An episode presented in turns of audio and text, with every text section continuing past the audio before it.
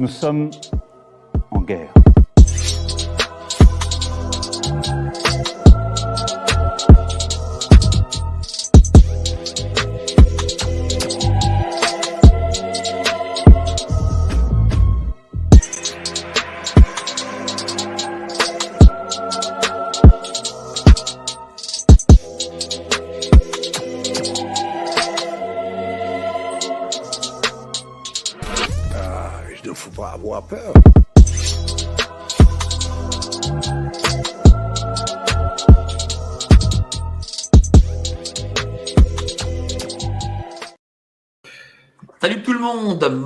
Soir 19h, vous êtes sur Géopolitique Profonde, la chaîne qui a la meilleure programmation du YouTube Game, de tout le YouTube Game. Là, je le dis, je le crie, je le partage. Vous le faites pareil, vous partagez à fond. Ce soir, on a avec nous Teddy Boy RSA, que je sais que vous aimez tous. hein. Voilà.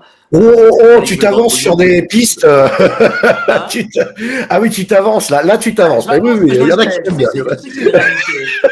Donc quand, quand quelqu'un est sur une carte de Greg Tabibian, il ne peut.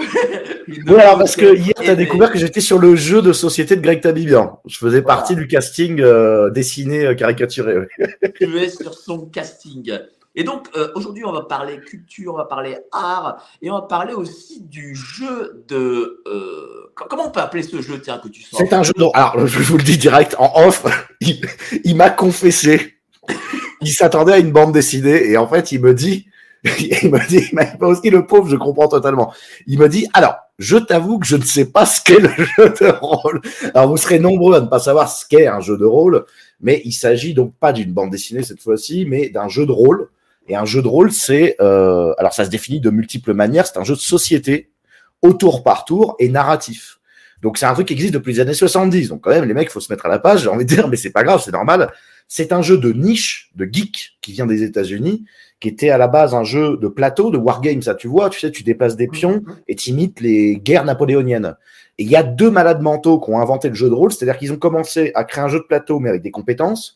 Et au fil du temps, au fil des années, c'est devenu un jeu narratif où il n'y a plus de plateau et où il y a un maître du jeu qui parle et qui dit, par exemple, vous êtes dans une grotte, euh, vous faites face à des gobelins, que faites-vous? Et là, il y a trois personnes qui ont des fiches personnages et qui disent, j'attaque le gobelin, euh, je m'enfuis, et pour savoir s'ils arrivent à s'enfuir ou à attaquer le gobelin, ils jettent des dés, les fameux dés 20 à la base, et si les compétences leur, leur permettent, ils arrivent à attaquer le gobelin. Et en retour, ils doivent se défendre. Et c'est pour ça qu'on dit un jeu tour par tour. C'est quand même un truc, je veux dire, c'est pas, c'est un jeu de niche, hein, le jeu de rôle, mais c'est quand même ce qui a donné le jeu de rôle japonais qui, qui, qui éclate, qui, qui éclabousse tous les jeux vidéo, tous, Euh, euh, tous les jeux vidéo depuis les années quoi, par 80. exemple. Hein? Comme les Final Fantasy, par exemple. ah bah totalement, c'est exactement ça. Et Voilà, voilà. tous les jeux Voilà, vidéo, depuis l'histoire du jeu vidéo est intrinsèquement liée au jeu de rôle, mais le jeu de rôle est le cocu de l'histoire. Euh, et donc nous, on a créé un jeu de rôle 2D6, il n'y a plus de D20. Et donc c'est un jeu de rôle qui est une contre-offensive culturelle, en quelque sorte, sous tous les plans. D'ailleurs, on s'est glissé top 1 des ventes Amazon en... dès le premier jour, et là, ça fait un mois. Alors là, on est passé top 2, mais on va repasser top 1. On est passé devant Donjons et Dragons. Donc c'est un petit pied de nez, puisque Donjons et Dragons a plus de 40 ans, c'était 40 ans que les rôlistes euh, pratiquent de la même manière, et nous, nous avons inventé une autre manière de penser le truc. On leur fait un petit doigt d'honneur sympathique, même si ça reste nos parents. Hein. Mais voilà, le but, ça reste une petite offensive culturelle euh, dans, dans le paysage. C'est- c'est pas comme euh, le 4-21 euh, qu'on joue euh, dans les bistrots quand on est bourré. ne jamais jouer bourré, euh, les mecs. Hein. Au jeu de rôle, c'est trop, ça perce trop le cerveau. Ben, Il y a un jeu, il y a un jeu le- sur lequel il faut jouer bourré, c'est le jeu de Greg Tabibian. Euh, c'est toujours mieux de jouer bourré. Euh, on a- alors, je, je, je donne un petit secret. On était cette nuit chez Greg Tabibian. Euh, moi, j'ai joué bourré avec lui. qui- Enfin, pas, justement, j'étais pas bourré, non, j'étais sobre. Et, Non, et, non, très sobre. J'étais très sobre. de- on était quatre. Et l'un de ceux, ben, et l'un de ceux qui a joué avec nous, on a appelé un mec à 4 heures du matin. C'est dans le jeu de, de Greg Tabibian pour lui dire qu'on était de la DGSI et que. euh, et Alors, je connais pas le, le jeu de Greg, j'ai failli euh, dessiner pour lui, mais euh, ça s'est pas fait. Mais, euh, mais du coup, ça veut dire qu'il y a une dimension jeu de rôle dans ce cas-là, à l'intérieur de ce jeu. oui, il y a une dimension jeu de rôle. Ok, ok. Tu vois Donc, je, je connais un peu quand même. C'est ça, oui, oui, oui, tout à fait. Euh, Après, bon, fait vas-y, vas-y, je te, je te laisse la parole, vas-y. Ça fait Je- quoi d'être premier justement devant Donjons et Dragons, sachant que Donjons et Dragons, en plus, je crois, vient de sortir au cinéma. Alors, sur Amazon, c'est d'ailleurs pour ça, c'est parce qu'il sort sur, euh, au cinéma et que c'est un bon succès qu'on est repassé deuxième aujourd'hui, là, ce matin. Euh, mais c'est arrivé dans la semaine, on était passé deuxième, on est repassé premier parce que notre communauté du coup de D6 est en train de grandir. Il faut bien comprendre. C'est sur Amazon, hein, c'est pas, on n'est pas premier, genre on n'a pas explosé Donjons et Dragons. Donjons et Dragons, c'est plusieurs milliards d'euros, enfin de dollars par an. Donc, euh, faut rester modeste là-dessus. Mais sur une plateforme dite comme euh, Amazon, on leur est passé devant et on leur, on leur fait concurrence. Ça fait quoi? Ça fait que euh, là où je suis content, c'est que le bouche à oreille fonctionne. Donc, comme on avait prévu, ça nous a été contesté longtemps pendant qu'on préparait le jeu, parce qu'il y avait une version bêta du jeu qui était testée par nos fans, on va dire. Euh, et quand on expliquait qu'en fait on était en train de défoncer Donjon Dragon, qu'on avait révolutionné le système, les joueurs de Donjon Dragon nous disaient que c'était impossible, qu'on était très prétentieux. Le fait est que, comme on le pensait, chaque personne qui a joué au jeu de rôle et qui joue à 2D6 ne peut plus revenir en arrière. C'est bien ce qu'on imaginait. Quand les gens testent 2D6 One-One versus System, au début, ils se disent ah c'est chelou et en fait ils ne peuvent plus jouer à Donjon Dragon. Et ceux qui ont commencé par ce système ne peuvent pas jouer à Donjon Dragon. Alors plus tard, peut-être qu'ils pourront pour s'amuser jouer à d'autres jeux de rôle. Mais on a visé à créer une forme de système parfait. C'était notre but, qui règle tous les problèmes qui sont dans le jeu de rôle depuis 40 ans. Bon, c'est une obsession de geek. Hein. On a pris deux ans de notre vie. Là, je suis dans la merde financièrement parce qu'on était jusqu'au bout du projet. Et je pense qu'on a réussi, et les gens nous le disent. D'ailleurs, dans le chat, il y a Strike qui a fait une vidéo de 6 heures où il compile toutes les interviews des gens dans le, dans le domaine en comparaison à ce qu'on dit. Et donc, on a des preuves que euh, c'est pas que top 1 sur Amazon, c'est top 1 dans le cœur des joueurs. Et toute personne qui fait jouer ses potes, les potes achètent le jeu trois jours après. Alors, on va parler culture, on va parler art, évidemment. Mais d'abord, euh, euh, euh, quel est l'objectif justement de ton jeu et quelles sont les règles? En gros, Oui, oui, oui. Bon, alors, les, règles dans un, dans, un jeu de rôle, il n'y en a pas, puisque le but, c'est de s'amuser ensemble. C'est un jeu de société avec un maître du jeu et des joueurs. En fait, que tu perdes ou que tu gagnes, que tu racontes quel, que ton personnage meurt et que tu en recrées un autre, tout ça, ça n'a aucun intérêt. C'est de la narration. Il n'y a pas de but du jeu. Le but du jeu, c'est d'avancer. Euh, c'est de la narration. Maintenant, euh, l'intérêt spécifique pour adultes, l'intérêt d'avoir un jeu de rôle, nous, on peut avoir, donc il y a la Cité des Anges. Déjà, l'intérêt, c'est de foutre ça dans l'univers de la banlieue et de la banlieue française histoire de commencer un petit peu à sortir de l'heroic fantasy et entrer un petit peu dans le concret.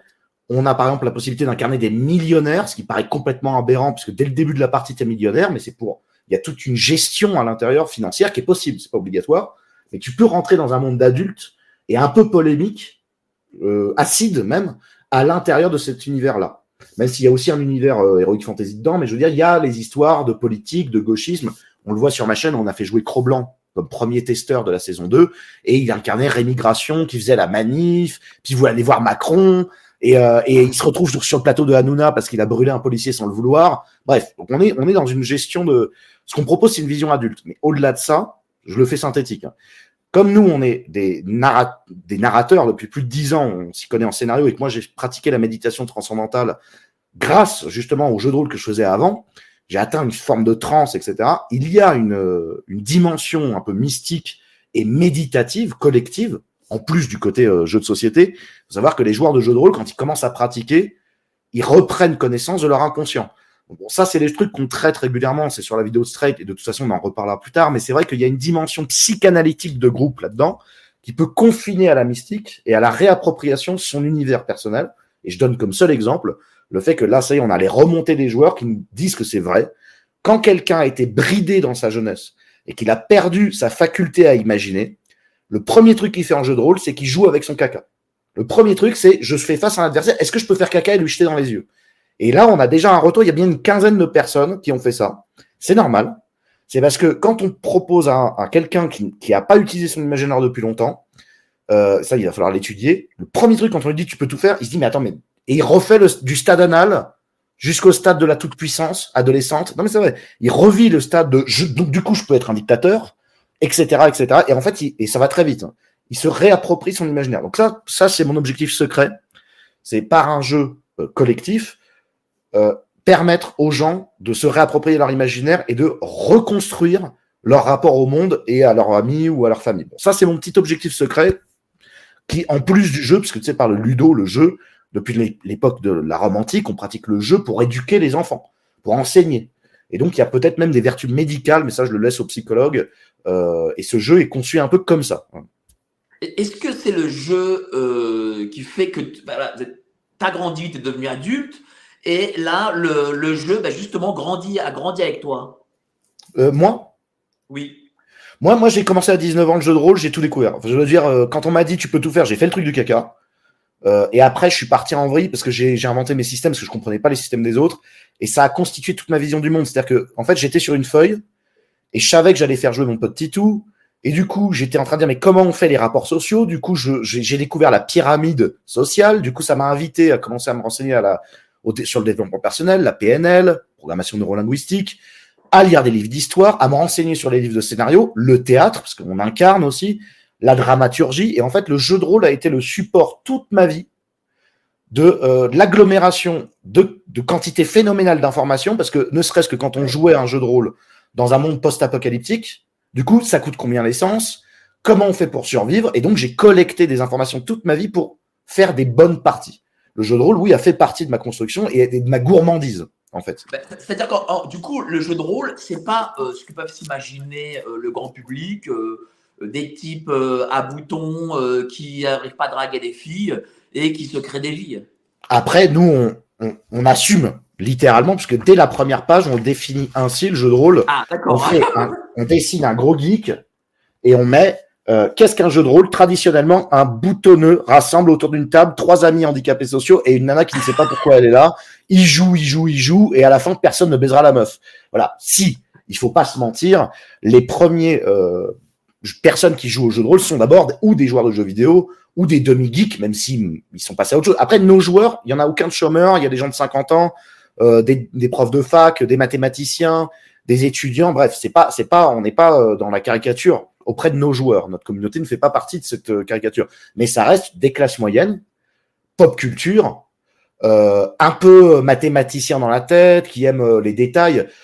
Mais, on commence à étendre un peu notre horizon vers le travailleur moyen, hein, un mec qui travaille sur le marché, qui a découvert le jeu de rôle, il est à fond il fait découvrir ça à ses potes qui travaillent sur le marché ou des camionneurs. Si, ça commence à s'étendre, mais c'est parce que nous, on vise les 99% de la population qui connaissent pas le jeu de rôle. Contrairement à tous les jeux de rôle qui ne s'adressent qu'aux 1% de déjà initiés. Et c'est ça qu'on a voulu faire par ce jeu, c'est dire, attendez les mecs, on arrête de faire de l'entre-soi et on va proposer cette activité qui, selon moi, est l'activité la plus noble qui existe hein, euh, tout court, euh, qui mélange tous les types d'art et je veux l'aider à proposer à qui veut bien euh, le tester auprès de 99% de la population qui ignore cette activité. Bah, aujourd'hui, justement, qui a testé euh, ton jeu de, rôle? Oh bah on a, je te dis, c'est euh, prof de fac, prof de mathématiques, étudiant en, en comment s'appelle? Des gens qui n'ont jamais joué. Des gens qui n'ont jamais joué. Qui n'avaient jamais joué. la majorité de nos joueurs étaient des gens qui n'avaient jamais joué ou qui avaient joué une fois à Donjons et Dragons à 17 ans. Tu vois, par exemple, Cro-Blanc, il, avait fait une partie de Donjons et Dragons il y a des années. Il avait aimé, mais le MJ était méchant avec lui les règles étaient contre lui. Et il a redécouvert le plaisir du jeu de rôle avec euh, celui-là. Et là, il refait des lives jeux de rôle sur sa propre chaîne. Ça va très vite, hein, 2D6. Pour ça, euh, c'est un tel plaisir de, liberté que les convertis, là, on commence à en avoir beaucoup. Toute personne qui teste de son. Donc lui, il a joué le, le, remigration. Il a joué quoi encore? Bah, Sur sa chaîne, il a joué à un nain qui est dans une association de nains. Bon, il n'est pas euh, très grand, donc il a joué son rôle. Quoi, et, qui, veut voler les subventions d'une association de grands qui revendique le droit à être grand. Enfin bon, c'est une caricature sociale de, de, de l'espace. D'ailleurs, c'est un de nos joueurs qui s'appelle Chabi qui lui a fait MJ, euh, qui est un de nos joueurs qui est devenu MJ pour, euh, pour, pour Cro-Blanc. D'accord. Donc, du coup, ça, doit avoir, ça devrait avoir bonne presse parce que, voilà, il y a des gens, euh, comment dire, quand, tu es dedans, lorsque tu joues, visiblement, tu dois aussi faire l'acteur. Tu crées, euh, tu crées un personnage, tu crées euh, une histoire, tu crées un scénario. Il y a toute la dimension statistique qui donne de la stratégie pour les gens qui aiment bien les calculs ou qui aiment bien être stratège. Il y a une petite dimension, enfin qui est, énorme, mais qui n'est pas obligatoire, économique, puisque en fait, nous, on a poussé, ça nous a coûté six mois de travail, ce truc. Euh, c'est pour ça que plein de fois, euh, des gens me disaient d'arrêter de le faire, mais on est allé au bout. C'est qu'on a inséré un compte bancaire en fait qui permet, qui, est une simulation de compte bancaire et de crypto-monnaie qu'on appelle le, ironiquement le coin-coin. Euh, et il y a toute une simulation économique qui est possible pour les gens qui, moi j'adore ça, hein, les simulations économiques, pour les gens qui ont envie de rentrer non pas dans des combats ou des trucs un peu caricaturaux comme ça, mais qui ont envie de rentrer dans de la gestion économique pure, avec les aides sociales, les loyers, les achats et reventes d'immeubles, et euh, la possibilité donc d'avoir des salariés aussi. Bon, ça, mais après, c'est pour les mecs qui veulent vraiment pousser le système un peu loin, on a ces cases-là, en fait. Est-ce que est-ce que c'est pas mieux euh, que le jeu vidéo? Bah, bon, bah, Même si moi-même, je suis euh, la génération jeu vidéo, parce que ça permet d'être, comment dire, de ne pas être seul. Parce qu'aujourd'hui, je remarque que les jeux vidéo, contrairement à l'époque où on y jouait, à l'époque, on pouvait mettre deux, voire quatre manettes. Donc, tu physiquement, on avait trois, quatre personnes avec soi, hmm. donc c'était fun. Alors qu'aujourd'hui, je remarque que les jeunes, euh, lorsqu'ils jouent aux jeux vidéo, ils sont essentiellement en réseau. ils sont 100, mais chacun chez soi, en fait. Voilà. Après, ils sont en vrai, euh, faut pas jouer trop le vieux con là-dessus. En vrai, ils sont aussi connectés à Discord en même temps. Et euh, ils, restent dans des, dans des histoires d'amitié qui, des fois, là, pour le coup, c'est des gens qui sont parfois à la campagne, qui vont pouvoir se faire amis avec toute la France entière, voire des mecs qui sont à l'étranger ça peut avoir un avantage. Euh, si on veut pas jouer trop le vieux con, c'est vrai qu'on pourrait regretter la partie à l'ancienne, euh, manette, manette à côté de manette, mais c'est vrai qu'en même temps, pousser les horizons euh, sociales, après c'est vraiment pas de mon époque non plus, je déteste les jeux en ligne, mais je peux imaginer que ça ait du sens. En plus, il y a des coupes qui se font là-dessus. Bon, mais oui, en soi, alors je dirais pas que c'est mieux le jeu de rôle, hein. c'est plus puissant, ça demande plus d'efforts. De, ah, t'as perdu ta caméra, toi. Non, c'est bon. C'est plus puissant, ça demande plus d'efforts c'est plus adulte, on pourrait dire ça comme ça. On peut faire jouer un enfant. On a toute une, une explication parce que certains de nos joueurs ont fait jouer euh, ou des enfants ou des grands-mères. Moi, c'était aussi un truc que j'avais fait, mais il y a des, des grands-mères qui jouent très bien et très facilement. On peut faire jouer des histoires à la ferme. On a des scénarios dedans. C'est euh, un canard qui veut retrouver un poussin, enfin un, petit œuf ou tu vois ce genre de truc. Donc c'est ou jouer Power Ranger. Donc ça stimule mieux l'imaginaire qu'un jeu vidéo. Par contre, euh, là où où c'est intéressant, c'est que le jeu de rôle déjà, c'est comme ça qu'on crée les jeux vidéo. Donc quelqu'un qui joue au jeu de rôle, il apprend à créer son scénar, il apprend des, mécanismes de gameplay qui lui serviront plus tard s'il veut créer quelque chose. Donc il est, euh, acteur. Et oui, c'est là où je veux en venir. On est trois. Donc euh, Seb Hacheux qui a sa chaîne maintenant spécialisée jeu de rôle qui s'appelle La Papa, Simon Savon qui est un Québécois qui a une chaîne spécialisée de D6 maintenant, et moi, on est trois à s'être rendu compte que tous les trois on a arrêté de jouer aux jeux vidéo. Alors je sais pas pourquoi. Euh, moi, depuis que j'ai fini le livre et que j'ai repris les parties, et les autres depuis qu'ils jouent, ben, c'est vrai que je m'emmerde un peu en jouant aux jeux vidéo. Pour tout vous bah, dire. Moi, je t'avoue une chose. Euh, bon, j'avais une Nintendo 8 bits, la Super Nintendo, euh, la PlayStation, la 64, la GameCube. Et à partir de 25 ans, ça fait, ça fait longtemps, j'ai j'ai plus touché une manette, quoi. Voilà. Bah, pas parce que. Parce qu'en fait, bon, vrai que le, temps peut, manquer, mais euh, je remarque que l'amélioration graphique euh, ne m'attire plus euh, vers le ça vidéo. ça perd en magie, ça perd en magie, il y a un côté comme ça. Bah, après, bon, moi j'ai continué un peu, mais c'est vrai qu'il y a vraiment. C'est Seb qui a dit ça. Il a dit que ça l'a détoxifié. Littéralement et rapidement. C'est étrange. Regarde, maintenant, ils sont... nous, on a un Discord spécialisé de D6, qui est le Discord de Teddy Boy ça il y a trois parties par jour qu'ils jouent. On se dit, mais où est-ce qu'ils trouvent le temps? Ils ne font que ça. Et ils se parlent. Alors, des fois, on y va pour voir ce qui se passe. Alors, il y a les jeunes, ils se font des concours de pompe à 22h et à 7h du matin. C'est-à-dire qu'il y a toute une. Parce que ça va au-delà. Après, il y a des potes qui se font. Donc, du coup, tu as des mecs qui commencent à se remettre en forme, euh, des mecs qui s'échangent peut-être des plans commerciaux, euh, qui se racontent des histoires de nana aussi, qui se suivent des échanges. Tu sais, c'est En fait, ils créent une table où il y a le jeu et puis il y a l'autour du jeu. Il y a une vraie communauté. C'est là où je voulais finir. C'est que moi, j'ai testé le YouTube Underground fut un temps où je voulais lancer les gens autour de la création YouTube. J'ai participé à la droite YouTubesque en pensant que c'était aussi ce qui pouvait unir les gens autour d'une vision politique. Bon, c'est des choses qui sont quand même bancales. C'est-à-dire qu'il y a des trucs qui ont échoué, d'autres qui sont encore sujets à polémique, euh, et c'est pas forcément ce qui unit le mieux. Mais le jeu, bordel. Je m'en suis rendu compte que maintenant, là, depuis que qu'on a fini, il n'y a, plus de sexe, il n'y a plus de race, il n'y a plus d'idéologie. Il y a, y a réellement une table avec des services rendus aux abords de la table. Et là, on est vraiment dans une union, une construction commune autour d'un imaginaire commun, d'une part, et d'enseignement commun. Parce que quand un mec vient, c'est la dernière radio libre privée que j'ai faite, c'est Polo, donc qui travaille sur les marchés, qui nous dit quand j'ai fait un jeu de rôle sur le marché, j'apportais avec moi toute ma connaissance du marché. Donc il faisait simuler un, gars qui s'appelle professeur Beignet, il lui faisait écoute comment tu vends la carotte, comment tu fais ci, comment tu t'installes sur le stand? Et en fait, il transmettait par le jeu son amour de son métier. Et dites-vous que le mec, une fois qu'il sort de ça, imaginons il a plus d'emploi. il a un peu de la connaissance du marché dans sa tête. Parce que, et c'est là où je veux en venir au niveau mystique, le jeu de rôle, ça s'inscrit dans la mémoire, ça fait quelque chose de très étrange, le jeu de rôle. Ça s'inscrit comme dans la mémoire du corps.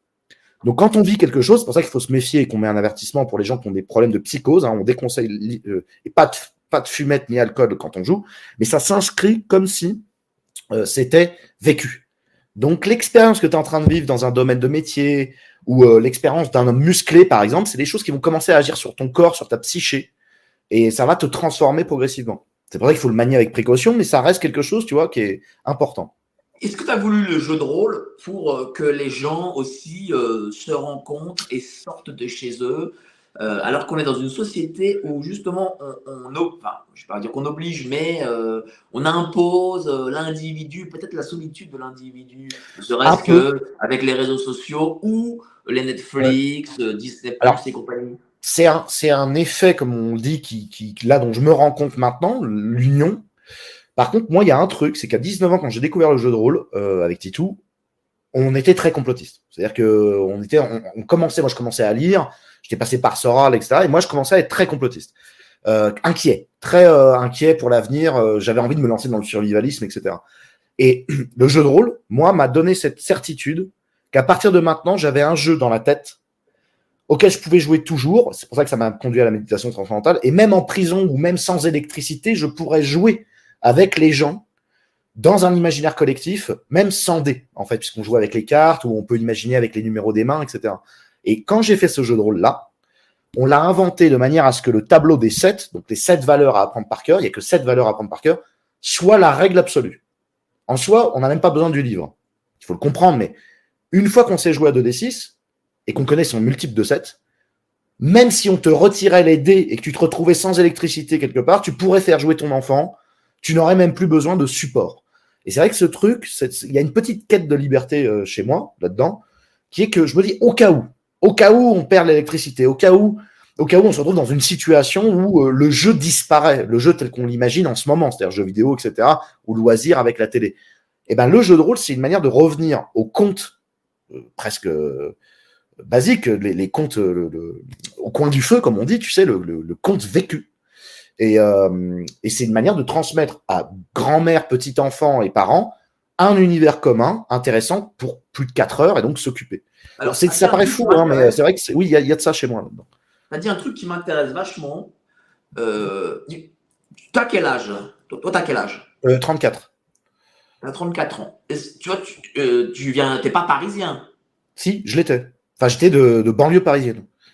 Bon, de, banlieue, de banlieue parisienne eh ben, je remarque une chose, euh, euh, et ça, ça, je le remarque de plus en plus, euh, c'est que, bon, moi je suis quand même plus âgé que toi, mais bon, en tout cas, la génération des moins de 35 d'aujourd'hui, mm.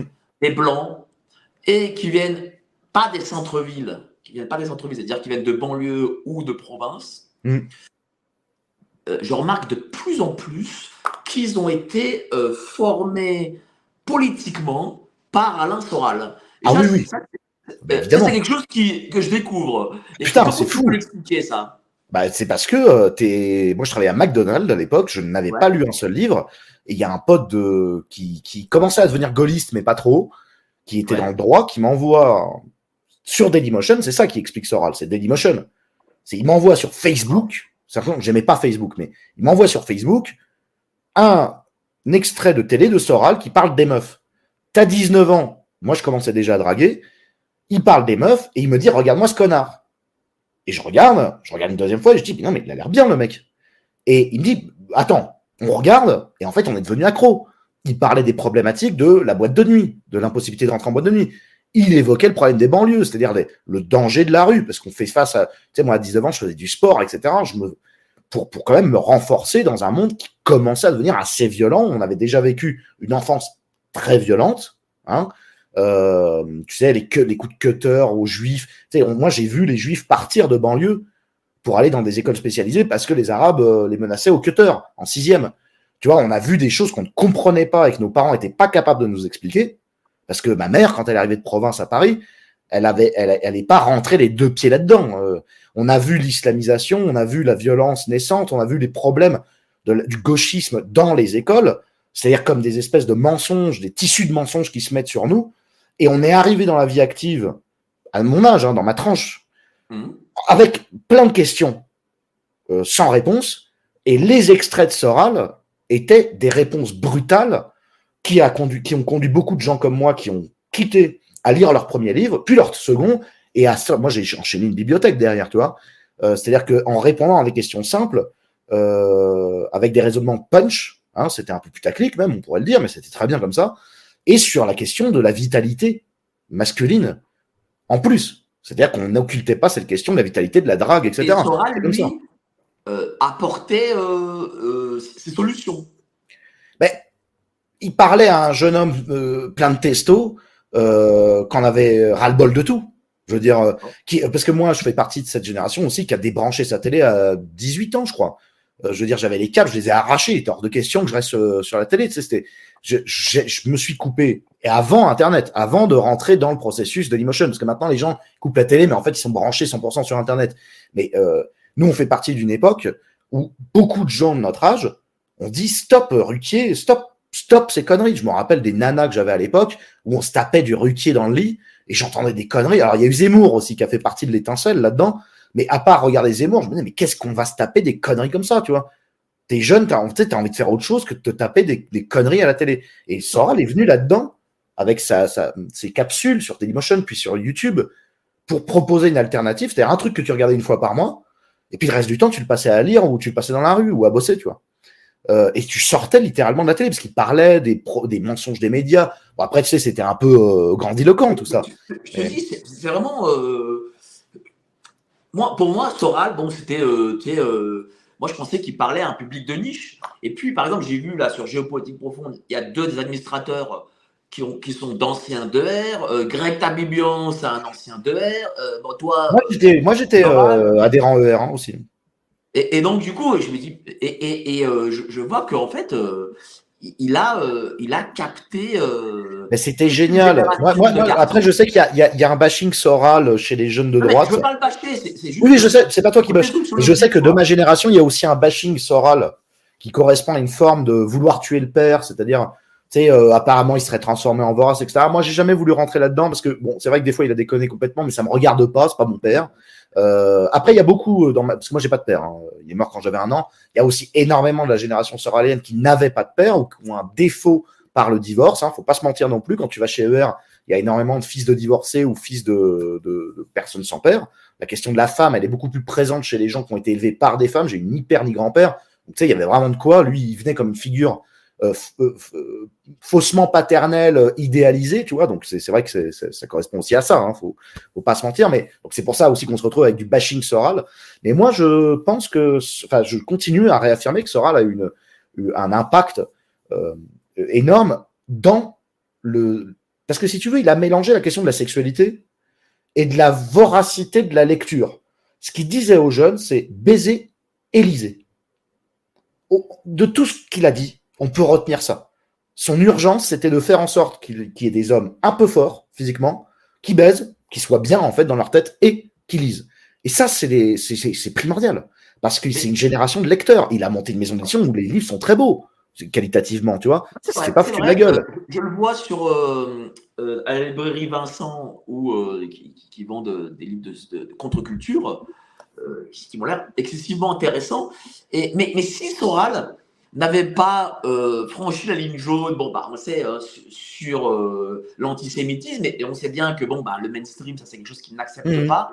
Est-ce que tu penses qu'Alain Soral aurait pu être euh, beaucoup plus important, une sorte de maître à penser. Euh, non, parce que je pense que c'est non, mais tu vois bien que c'était, il a, il a, c'est parce qu'il est censuré, qu'il est corrosif, qu'il a pris une importance chez les gens qui le regardaient, c'est-à-dire chez la niche qui le regardait, je pense, hein, j'imagine. C'est parce qu'il s'autorisait tout dans à l'extérieur qu'il qui y avait toute cette tension dramaturgique. Là, j'ai envie de dire presque, c'est un scénario presque, c'est une tension dramatique, euh, énergique qui était euh, fascinante pour certains.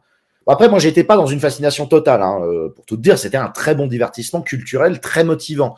Je, je, vois, j'ai vu très longtemps après, parce que moi, c'est quand je me suis lancé sur YouTube que j'ai découvert qu'on pouvait commenter. C'est deux mois avant. Moi, je savais pas que ça existait les commentaires, en fait. J'étais un consommateur euh, débile. Tu vois, j'avais un téléphone à clapet pendant que les autres, ils avaient un iPhone. Donc, je suis un peu un décalé. Et quand j'ai découvert qu'il y avait les commentaires sur le site ER, j'ai découvert qu'il y avait des fanatiques et des dingues. D'ailleurs, je me les suis pris dessus. C'est-à-dire que maintenant, des fois, il y en a. Et je vois déjà pourquoi il était énervé et pourquoi on peut aussi. Enfin, pourquoi les associations sont attaquées à Soral. C'est parce qu'en en fait, dans, dans le nid, il y avait aussi des dingues. Mais lui, il n'en voulait pas, moi, de ce que je me souviens. Mais enfin, tu comprends qu'il y avait des vrais dingues. Il y avait des vrais dingues. Mais ça, je m'en suis rendu compte des années plus tard. Maintenant que je suis sur Internet, je comprends. Tu vois, il y a, on sait sur Internet qu'il y a vraiment des nids à, à folie qu'il faut esquiver. Et je crois que pendant un moment, il ne l'a pas très bien esquivé, mais en même temps, il était au début de YouTube et d'Internet, euh, fatalement. Euh. Et alors, du coup, euh, pourquoi tu as créé ce personnage Teddy Boy RSA pourquoi, Et pourquoi tu as lancé sur YouTube? Eh bien, alors ça, c'est marrant, parce que ça, c'est jeu de rôle, tu vois. En gros, il y avait Kitsune et mes potes qui travaillaient sur, on travaillait sur des BD, etc. J'avais une association d'art et on voulait trouver des éditeurs, on ne trouvait pas.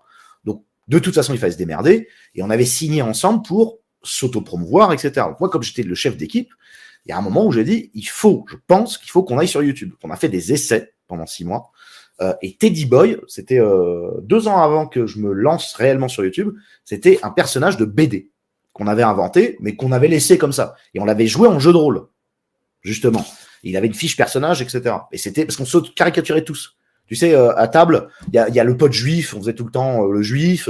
moi, on m'imitait comme une espèce de débile mental, mi-punk, mi-wesh, on appelait ça wesh, machin. Et j'avais la casquette et le Teddy, c'était le, c'était le, pyjama que j'utilisais, c'est la veste de ma mère ou de mon père, je sais pas trop. Bref.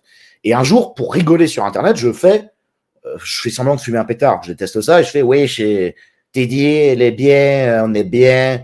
Parce que j'avais remarqué qu'en banlieue, les mecs qui faisaient des accents du sud, quand ils étaient dealers, pour se donner de la consistance, ouais, on est bien et tout. Alors je fais le truc. Et puis je fais, je fais une modeste quenelle c'est tout le, blanc complètement euh, niqué du cerveau par Dieudonné, c'est la modeste quenelle, bref. On rigole là-dessus, on passe à autre chose. Et deux ans plus tard, je dis, il va falloir lancer YouTube. Et j'allume ma caméra un dimanche dire, si je me lance aujourd'hui, parce que j'étais dans le cercle autodisciple, et je commençais à regarder les mecs de développement personnel qui avaient mon âge, est-ce que je le fais en mon nom? Donc je teste, bonjour, rien, ou est-ce que, et là je dis, pourquoi pas, je mets la casquette, je fais, ouais, c'est Teddy Boy. Et là je dis, ah, il y a un truc dans le timbre de la voix il y a un truc dans l'assise du personnage où, caché derrière ses oripeaux, je vais peut-être pouvoir parler plus franchement, en fait. Parce que quand tu dis, euh, je vais te dire, je m'appelle Victor. Quand tu dis bonjour, je m'appelle Victor, on s'en fout de Victor. Victor, c'est qui? C'est quoi? C'est Il faut tout que je réexplique. Il faut que j'explique mon background. Je viens de classe moyenne, ceci, cela, mais on s'en fout de tout ça. Alors que si je dis wesh, c'était dit. Le mec a la casquette. Les gars, ils n'ont pas besoin d'explication. Ils ont compris que c'était un blanc complètement à la ramasse. Que s'il sort des trucs intéressants, c'est qu'il a dépassé sa condition. Et en tant que scénariste, je c'est génial. Donc, je lance ma première vidéo. Deuxième, troisième, je me lance dans un 30 jours. Et là, j'appelle Titou. Je dis, écoute, voilà, cinquième vidéo. On refait les fiches personnages, comme un jeu de rôle. Donc, on ressort les fiches. Et je réécris Teddy Boy Sud, vert, couleur verte. Titou, son corollaire, du Nord, rouge. Titou 59, papa. Et là, on invente toute une histoire et on se lance définitivement sur YouTube avec ces personnages qui sont progressivement étiolés jusqu'à ce que j'abandonne la casquette mais qui sur le moment était un acting qui me permettait, à la manière d'un jeu de rôle, de dire beaucoup plus profondément ce que je ressentais ou ce que j'avais vécu que si j'avais juste dit euh, bonjour, je vous explique, enfin, tu sais, platement et sans, sans jeu de rôle. Euh, et, là, tu as eu euh, un, succès énorme, du coup.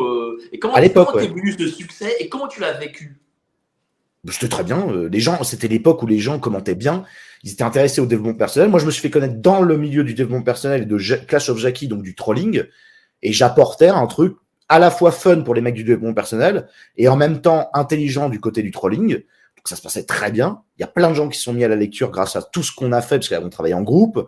Euh, on a lancé le concept de YouTube Underground à l'époque avec Ernesto. Après, il arrache quitte, mais euh, on, on, invitait des gens qui n'osaient même pas se montrer devant la caméra à, à, parler, à utiliser YouTube comme un réseau social. C'était sain, soft et bien. Et on a eu après Cro-Blanc, etc. Ensuite, on a lancé les radios libres où les gens parlaient, etc. Et après, ça a commencé à s'étioler euh, pour ma santé personnelle à cause de l'alcool. Euh, moi, parce que j'étais fatigué d'être en contact permanent avec le public. Et tu sais, la crise des gilets jaunes, ça, ça a cassé quelque chose sur l'Internet. Euh, qui pour l'instant n'est jamais revenu. Je, je ne prends plus autant de plaisir à être sur Internet qu'à l'époque. Ce que ça a cassé, c'est qu'ils sont devenus, euh, les gens sont devenus très tendus.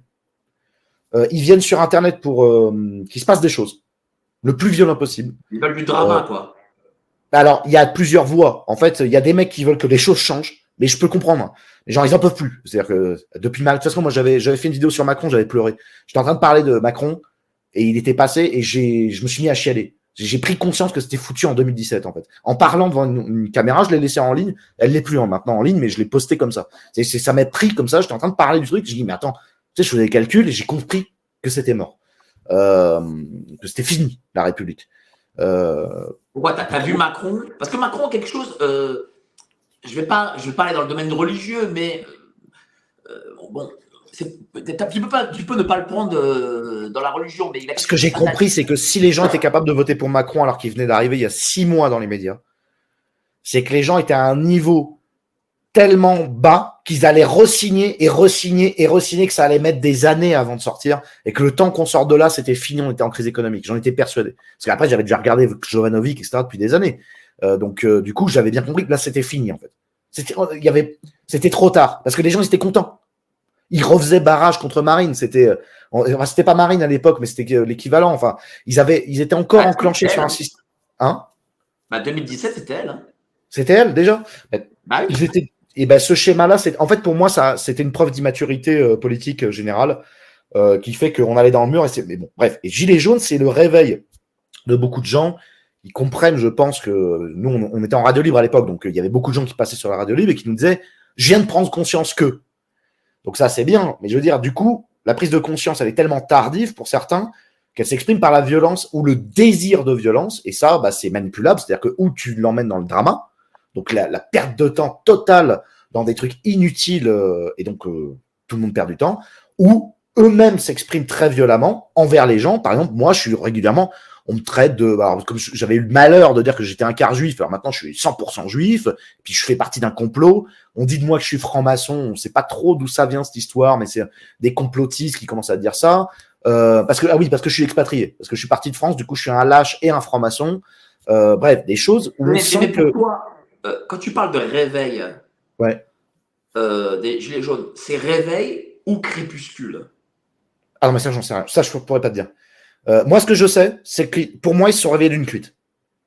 Moi, quand je les ai eus en radio libre à l'époque, et ils, nous sortaient des trucs qui étaient vachement positifs, hein. Étienne Chouard, etc. C'était, moi, au début, j'ai apprécié écouter ça. Je me suis dit, ok. Et il y a un moment, j'ai commencé à comprendre que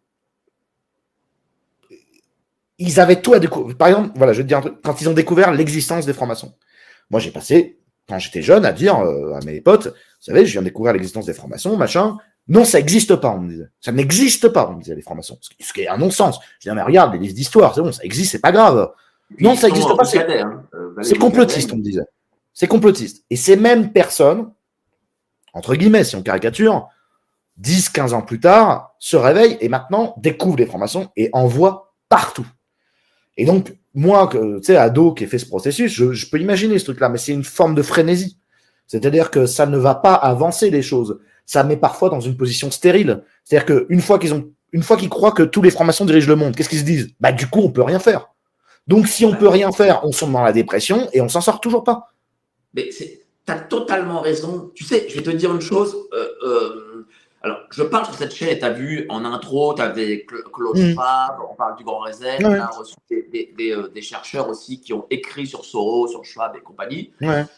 Alors, évidemment, c'est dangereux. Je ne vais pas vous dire que ce n'est pas dangereux, mais euh, le, problème étant, c'est que le public, euh, et ça, je me bats contre ça, nous dit oui, mais ils ont 50 coups ou 100 coups d'avance. Ils sont trop forts. Et il y a une, sorte de soumission du public Et voilà, le problème, c'est ça. C'est que, oui, c'est ça. Après, des complots, ça existe. Il y en a, il y en a de toutes parts dans l'histoire. Des, des, tentatives de manipulation de droite et de gauche, il y en a, il y a que ça. Je veux dire, euh, chacun euh, fait peser son influence. Ça, il n'y a aucun problème là-dessus. Par contre, le problème, c'est que si on baisse les bras par fatalisme et qu'on s'invente, parce que moi, j'ai quand même, Bon, là, c'est plutôt dans ma famille, mais euh, ça va jusqu'aux histoires de Michael Jackson à virer, parce que moi, je les connais, les chaînes comme ça. Hein. Euh, jusqu'aux histoires de Michael Jackson à virer les extraterrestres sur le pôle Nord. Il est allé au pôle Nord, Michael Jackson, il n'est pas mort, il a viré les extraterrestres avec JFK. Moi, j'ai entendu des choses comme ça de ma famille. Ça passe de Franck à Il dirige le monde, et de Il dirige le monde à Michael Jackson à virer les extraterrestres. Alors, c'est un glissement ah, qui est très particulier. Euh, mais moi, de ce que j'ai observé. Comment se fait l'évolution?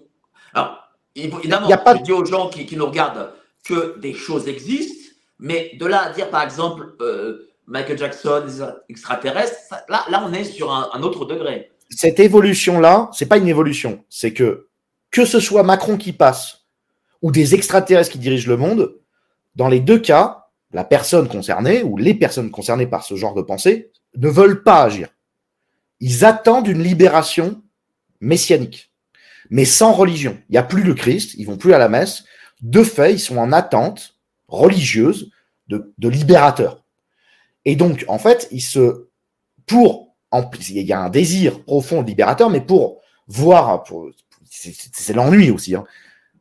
Plus on imagine quelque chose de catastrophique, plus c'est stylé d'avoir un libérateur qui va nous libérer. C'est une forme de dépression exprimée par l'extérieur, par la... c'est une dépression. Hein. Et le fait, mais dans les faits, c'est souvent les gens qui pensent comme ça sont des gens qui ne veulent pas agir et qui ont une trouille euh, d'agir sur le monde, ou qui n'ont pas les compétences, ou qui ne s'en sentent pas les épaules, et qui pensent que leur vote est inutile, qui se sentent stérilisés en fait, euh, et, ou qui se sentent écrasés. Donc en fait, après que que ça soit Macron qui dirige euh, la France et que c'est pas bien, qu'il y ait des trafics dans le dans les dans les dans les urnes, ou que ce soit des extraterrestres, qu'est-ce que ça change? Puisque de toute façon, on peut pas faire autrement, tu vois ce truc-là? Et là-dedans, ben, c'est l'ennui qui pousse à regarder des contenus de plus en plus Là, cette fois-ci, c'est la vérité. Ça, c'est faux et ça, c'est vrai. Et alors là, bah, pour ça, il y a des vendeurs de tapis de, dingue. Je veux dire, ça, ça, commence souvent avec des branches un peu religieuses, euh, tu sais, sous couvert de trucs religieux, et puis après, ça part complètement en truc farfelu, quoi. C'est toujours, euh, il y a une vérité cachée derrière la vérité cachée qui est, cachée derrière la vérité cachée. Il y a toujours, il y a, il y a toujours une suite, il y a toujours une saison 3 à la série, quoi. Tu vois? On nous cache toujours un truc. Bon, après, euh, ça, c'est l'extrême. Hein. Il y a une chose qu'il faut se dire, c'est que euh, les pouvoirs publics, les institutions, euh, bon, ne veulent pas du bien à son peuple, ça c'est une certitude. voilà.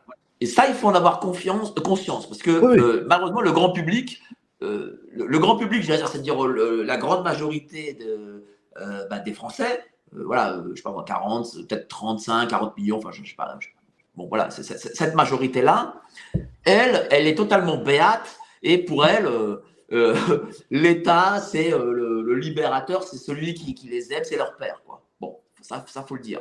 Et tu as un autre extrême qui te disent, oui, voilà ce que, tu viens d'expliquer. Alors évidemment, il faut de la mesure pour les deux. Voilà.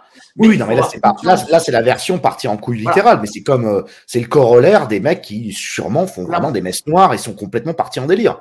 Euh, ça doit représenter le même pourcentage et c'est le même. Euh, mais il faut avoir conscience qu'il y a quelque chose, mais il faut pas. Mais il faut savoir que moi, je, moi, je vais te dire une chose. Euh, il n'y a que soi-même qui peut se sauver. Voilà. et voilà. moi, je suis d'accord avec toi là-dessus. C'est pour ça que je t'avais invité sur les sur les sur l'émission pour parler des des grèves. le problème, c'est qu'en fait, au final, c'est toujours pas Macron qui paye mon loyer, ni euh, Michael Jackson, du coup, si on va dans les extrêmes. Euh, le libérateur, je peux l'attendre, mais le problème, c'est qu'il faut bien que je mange. Et euh, vaut mieux que je consacre mon temps à mon entourage et à essayer de produire quelque chose d'utile le plus possible, de fonctionnel. Parce que moi, ce que j'observe, c'est que le, des fois, c'est pour se défausser d'un travail dysfonctionnel. Moi, ce qui m'obsède depuis des années, c'est le travail fonctionnel. J'aime quand les choses sont bien faites. On met son chewing-gum dans la. Tu sais, moi, c'est ça hein, qui m'obsède, c'est pour ça la Cité des Anges, etc. Je déteste les, petites euh, incivilités, les grosses incivilités. Je déteste ça. C'est un truc qui m'horripile, littéralement, que ce soit du chewing-gum par terre à, euh, l'agression, évidemment, voire au vol euh, de milliardaires, on va dire ça comme ça. Mais vraiment, l'incivilité, pour moi, elle, n'a pas de, curseur. Pour moi, il n'y a pas de, a pas de hiérarchie d'incivilité. pas bien faire son travail, pas amener le café au lieu de changer d'emploi. Je veux dire, faire la gueule au boulot au lieu de changer de boulot, ça reste des choses qui pour moi sont à peu près la même chose. Tu vois, moi quand je commence à m'emmerder dans un boulot, je, quitte. Quand ça passe pas, ça passe pas. Je fais pas subir aux autres, euh, aux clients, quand j'étais vendeur par exemple, je leur fais pas subir ma vie. Parce que sinon, les choses vont commencer à se gripper et ça va amplifier le problème. On va commencer à perdre en économie, on perd en, en crédibilité, en rayonnement. Et le collectif, c'est aussi plein de choix individuels et, le travail bien fait, c'est en plus en France, normalement, on sait largement le faire. Euh, la majorité des gens sont bien programmés pour ça. Normalement, on sait le faire. Donc, on devrait déjà commencer par ça, un bon travail bien fait, euh, une bonne relation sociale, c'est déjà, tu vois, ça Ah sauve oui. déjà, c'est déjà Il faut 40% du avoir des problème. relations sociales avec les gens. Ne vous enfermez pas chez vous euh, comme euh, l'État veut, veut que vous le fassiez. Voilà. Mais dis-moi, pourquoi du coup, parce qu'à un moment donné, tu as arrêté pendant un, un certain temps, alors que tu étais au top du succès? Euh, Est-ce que c'est à Alors- cause de ça, justement, ce que tu as dit tout à l'heure Tu t'es dit non, Oui, un peu. Bah, il y avait un peu de ça, mais il y avait surtout que euh, je travaillais sur une bande dessinée que j'ai annulée. En fait, à cause, au début, je voulais faire la j'avais fait un Ulule sur un truc qui s'appelait En attendant Goulag. On avait obtenu euh, 33 000 euros, euh, 700 exemplaires, un truc comme ça. Et euh, je devais faire cette bande dessinée. Donc au début, j'ai continué les lives pour payer mon loyer et pour faire plaisir aux gens. Et je dessinais. Mais ça marchait pas. Donc au bout d'un an, j'arrête, je me consacre à ma BD et ça n'a pas marché non plus. Parce que je passais un peu à droite à gauche, puis j'arrivais pas à me concentrer. Le récit n'était pas bon. Aussi, il faut savoir que je me suis rendu compte en dessinant la bande dessinée que moi, mon truc, c'était pas la BD, ça ne laissait pas de traces dans l'histoire. La BD, tu la lis, tu la mets dans tes chiottes, c'est fini. Le problème, c'est que c'est pas moi mon, mon intention, et c'est quand j'ai retravaillé sur la BD de Kitsune et que je lui ai fait une extension jeu de rôle pour vendre un peu mieux la BD, là, j'ai fait putain, putain, c'était ça. C'était donc ça. Donc, on a fait Simply System, qui est une version bêta, et après, j'ai travaillé deux ans sur ce truc. En fait, j'ai arrêté pour travailler sur des livres, pour me reconnecter à moi-même, pour sortir des, un peu des médias et être euh, comprendre ce que j'étais en train de parce que moi j'ai pas fait ma première œuvre. Ma première œuvre c'est c'est mon jeu de rôle. J'ai pas fait j'ai pas pu j'ai fait un 30 pages de BD je dessine bien et tout mais j'ai pas fait de première œuvre. Et j'avais besoin de cette concentration pour savoir ce qui était dans mon ventre en fait. Euh, et pour moi là je l'ai fait la première œuvre par contre cette fois-ci. Là c'est bon. On a pondu la pierre philosophale avec Pierre justement c'est bon. Mais euh, c'est ce qui unit le social le dessin euh, l'art la, la, la hum, comment s'appelle le, le- le théâtre. Bref c'est un, un, un tout pour moi le jeu de rôle. Pour moi là moi je pourrais m'arrêter là quelque part. Le reste ça sera que d'amusement. Mais voilà pourquoi j'ai arrêté parce que puis il y avait des tensions puis je commençais à voir qu'avec les gilets jaunes on parlait tout le temps des manifs et des manifs et c'était tout le temps on, on devait accueillir la colère du la colère du peuple.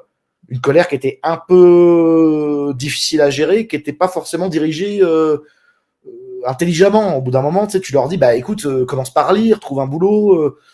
ouais, mais non, mais ça, on s'en fout, faut tout faire péter. Bon, tu sais, au bout d'un moment, c'est un peu, euh, c'est un peu fatigant euh, ce, ce concept de colère tout le temps, régénérer, régénérer. Et puis tu vois comment l'algorithme fonctionne. Faut les mettre un peu en colère, faut les repousser, faut les. J'avoue qu'il y avait une forme de Mais lassitude. je vais te dire, euh, euh, en réalité, euh, tu parles de colère. Et, euh, sur YouTube, il y a de la colère. Euh, lorsque je vais dans les manifs, je filme, il y a de la colère. Mais en réalité, lorsque tu sors de ça et tu vas vers le grand public, vers l'opinion publique euh, majoritaire, il n'y a pas. il Y a pas Ah, mais là, c'est carrément du conformisme. Et là, c'est carrément du conformisme. Le grand public, c'est c'est des masses molles. C'est même c'est plus personne. On les appelle les. Tu sais comment on les appelle nous depuis des années? Les PNJ. PNJ, c'est personnages non jouables de jeux de rôle justement. C'est des actes, c'est des des personnages pour faire du décor. Voilà. Il y a plein de gens, ils agissent comme un décor. Ils sont devenus un élément du décor. Donc euh, vous applaudissez aux fenêtres, ils applaudissent aux fenêtres. C'est un décor en fait de cinéma. Euh, comment on peut dire euh, en cinéma C'est c'est les les intervenants là, ceux qu'on merde. Les, les- les personnages en second plan, les, les Ouais. figurants. Ouais, les figurants. Ce sont des figurants C'est-à-dire que, de- les- de, que les gens, tu penses que. alors, le, non, je ne vais pas dire les gens, je vais dire la majorité de ce grand public, c'est des figurants en fait. Il y a des gens qui ont. Mais il y a des gens, c'est leur rêve. Il y a carrément des gens qui. Moi, je me rappelle d'un pote de gauche, justement celui qui me disait que les formations n'existaient pas à 19 ans, avec qui j'ai pu parler. euh, Quoi qu'il m'a appelé une fois. euh, Il m'a dit Dis donc, t'es allé loin. Ah bah oui, je suis allé loin. Je dis Mais tu sais, je n'ai pas changé de ligne.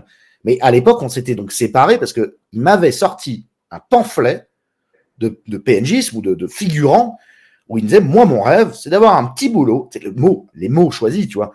Un petit boulot. Après, il a réussi bien tranquille, 2000, 4000 euros, pour pouvoir me payer une bavette à 12 euros tous les midis. Mais, et en fait, tu peux mettre à la suite, quel qu'en soit le prix. S'il faut voter Macron, s'il faut écrouler l'économie française, s'il faut se faire triple vaccinade, quel qu'en soit le prix, et ça, c'est plusieurs années qu'on s'en rend compte après, tu vois, deux points, quel qu'en soit le prix. Quitte à trahir, quitte à... dé- Mais il venait de banlieue comme moi mais il a formulé dans sa tête, il avait lu des développements personnels, il ne le disait même pas. Il avait formulé dans sa tête son objectif de conformisme.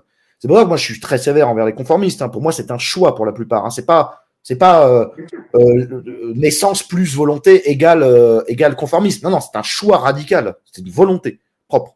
Ça, c'est vrai que bah, ils disent dans le chat, on n'a pas parlé d'art. Si en creux, En creux, on a parlé d'art quand même, je on pense. Parle d'art, on parle d'art là. Mais là, on dévie, mais c'est pas grave. Hein. Là, euh, on fait du freestyle. Hein. C'est total impro en fait. Mais de toute façon, je, je rappelle d'ailleurs pour les auditeurs que Mike Brossi, quand je l'ai rencontré, donc on s'est parce que je l'avais frité, parce que moi je le connaissais pas, donc je l'avais frité en live, il était venu me voir et je l'avais accueilli sur ma chaîne. Et il m'a sorti quelque chose de très intéressant off sur les manifs. Parce que moi, je suis radicalement anti-manif. Hein. Je vais pas vous le cacher, les gars. On va pas se mentir. Je suis ultra radicalement anti-manif. Mike Borowski m'avait dit, en fait, moi aussi à la base, mais finalement non. Parce que c'est la rencontre sociale des gens qui, sinon, euh, justement, ne feraient rien et seraient dans, dans le, je sais plus comment tu m'as dit, l'acidité. En fait, ça leur permet de décompresser, de faire du lien social, en vérité. Oui, c'est vrai que. Oui, parce que, regarde, euh, les pouvoirs publics veulent que les gens euh, restent euh, oui. entre les quatre murs. Voilà, de, de, voilà. On, est, on, est, entre quatre murs et euh, ils mettent aussi en avant les écrans pour que les gens voilà, soient dans quatre murs à regarder des écrans et on soit comme ça voilà, toute la journée. Et l'objectif des manifs, même si les manifs intrinsèquement, faut dire les choses, elles servent à rien, elles vont pas faire tomber le gouvernement, le gouvernement va pas reculer. Euh, on le voit même avec Oui. euh, ce qui se passe pour la retraite, il ne reculera pas. Mais au moins, les gens se rencontrent. Et moi, je vais te dire, lorsque dans les manifs de, de Florian Philippot, et moi pourtant, je suis pas du tout souverainiste, euh, Ouais. j'étais pas totalement Philippot, je parlais patriote, voilà. Mais j'y allais et je filmais, je voyais la détresse des gens. Mmh. Euh, je vais te dire une chose. euh, à ce moment-là, heureusement que Philippot était là. Ouais. Je te dis très oui, c'est ça, non, mais je suis, d'accord. Pour moi, il a sauvé des vies, ce gars-là, parce que des Mhm. gens, euh, s'il n'y avait pas les manifs, je pense qu'il y aurait eu, euh, il y aurait eu des suicides. Ouais, bah, qu'il y a d'ailleurs euh, de plus en plus. Mais en effet, je comprends. Je comprends en sas de décompression. Bon, c'est toi qui m'as fait euh, comprendre ça. C'est pour ça que maintenant, je, je dis moins que je suis anti-manif, parce que c'est vrai que sinon, moi, je serais limite un, un militant anti-manif, mais je saisis, je, j'arrive à me mettre à. Je comprends, je comprends mieux. Après, j'aime pas la casse, tu sais, j'aime pas tous ces trucs, ce bordel, ce bruit. ce- Bon, après, c'est c'est mon truc. hein. c'est, Bon, après, voilà. autre chose. Mais, mais euh, euh, non, parce que en fait, le, le problème, c'est que on se dit, oui, mais une manif doit avoir un objectif de repousser l'État, en gros. Hmm. Mais c'est pas ça. Si les gens se disent ça, c'est une erreur. Voilà. Les manifs ne font pas repousser les décisions de l'État, ce n'est pas vrai. Pour l'instant, en tout cas, oui, euh, pour l'instant, il n'y a pas eu beaucoup de. Je crois que. Est-ce que mai 68 a vraiment repoussé les. De Gaulle? Est-ce que ça a vraiment eu la- le fameux impact mystifié euh, qui est dit dans certains livres d'histoire? Ben, oui, mais, ça senti n'est pas une manifestation. Euh, Oui, c'était un chaos. Euh, voilà, c'est une forme de sédition. Hmm. Voilà. Donc ce n'est pas pareil. Euh, voilà. Alors que les manifs de Philippot, c'est vraiment Ouais, très gentil. hein. Euh, voilà, il n'y a Mais pas bon. de police, euh, il n'y a pas de pavé, il n'y a rien. hein. Euh, Ne- voilà. J'ai pas envie de vexer les manifestants, je comprends. Il dit sur le chat déjà, il faut avoir les couilles d'aller en manif. Oui, oui, il faut, faut avoir les couilles d'aller en manif. Pas non plus, bon, ça. Bon. Ouais, bon. Bref, c'est bien. C'est autre chose. Mais alors, du coup, voilà, euh, toi, tu as euh, créé cette œuvre, parce que ma- malgré tout, même, même si c'est un jeu, c'est quand même une œuvre, parce qu'il y a un scénario, il y a des dessins. Il y a Et 200 est-ce que- illustrations. 200 Voilà, illustrations faites à la main. Euh, en plus, toi, tu es un gars de droite. Est-ce que tu sens que euh, c'est quelque chose, euh, l'art et la culture, qui sont dénigrés par ce camp? Alors, non, puisque maintenant même tout le camp de droite et d'extrême droite se revendique d'une droite culturelle, aimerait voir jaillir euh, de l'art, comme par exemple Nicolas Faure, etc. On s'était embrouillé d'ailleurs un peu là-dessus, parce que moi je ne valide pas sa, sa pensée de l'art de droite. Je déteste cette idée que l'art de droite, c'est forcément avec des drapeaux français et des Mariannes. Au bout d'un moment, tu sais, Comment il voit la- l'art, lui? Ben, c'est que, tu sais, en fait, ils ont une pensée. Après, moi, je veux pas parler à sa place parce que je pourrais pas vraiment te redire. Il faudrait aller voir son émission où on était dessus et je veux pas maudire, euh, je veux pas lui tordre ses propos. Mais moi, de mon point de vue, on a une, à droite, une fascination pour ce, ce type de phrase. Ce qui est beau est vrai, ce qui est vrai est beau. Donc, en fait, l'art de droite, c'est du dur, des sculptures, en référence traditionnelle, au moins Grèce antique, au moins, au mieux qui glorifie le catholicisme, euh, et qui, euh, qui donc va, va prendre des figures de droite, on va dire ça comme ça, ou traditionnelles, et les magnifier avec de l'or, de la peinture traditionnelle, etc. là, bon, pourquoi pas, je veux dire, mais c'est quelque chose qui n'est pas nouveau. Quoi, tu veux, ça. Non, mais le problème, c'est que j'ai rien contre le catholicisme, mais c'est pas nouveau. Non, j'ai bien compris, oui, du classicisme. Mais ce que je veux dire, c'est que moi, par exemple, j'ai rien contre le catholicisme. Mais le truc, c'est que, en plus, je suis royaliste. Je n'ai pas nié euh, mon plaisir euh, souverain aux belles choses et aux belles lettrines et compagnie. Je, veux bien, j'ai lu euh, des classiques, j'adore les classiques. Mais le truc, c'est que c'est pas l'horizon indépassable de l'art de droite, sachant que c'est pas nouveau. Et c'est ça le problème. C'est que moi, j'ai fréquenté des cercles royalistes à Paris. À Paris, ça fait très longtemps qu'ils ont leur petit carré en place Vendôme ou ailleurs, où ils promeut l'art de droite traditionnel, royaliste. Euh, même des fois, ils s'autorisent des petites sorties un peu antisémites ou je sais pas quoi. Je veux dire, ce, ce, cette dissidence euh, lever avec la petite écharpe, elle existe depuis des générations. Et je pense que sur YouTube, pour une, parce que là, c'est droit de YouTube, si on est capable que de promouvoir ou de générer de l'art qui correspond aux critères bourgeois d'il y a 20 ans, 40 ans, bon, bah, on fait que de la, quelque part une forme de mendicité ou on essaye de se faire coopter par les riches parisiens qui sont toujours euh, des riches propriétaires et voilà enfin tu vois le principe. Donc moi je pense que c'est bah, après il peut exister cet art hein, cet art du beau du traditionnel mais je veux dire euh, l'école des gobelins ça existe.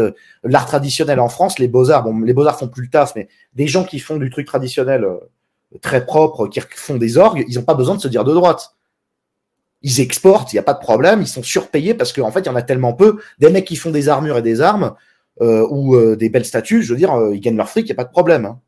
Il faudrait même se poser la question de leur alléger leurs impôts plutôt que de promouvoir un art de droite. Maintenant, le truc, c'est que moi, ce que j'aimerais défendre, et c'est pas l'obligation pour tout, mais c'est quand même déjà un art narratif qui est complètement oublié en France.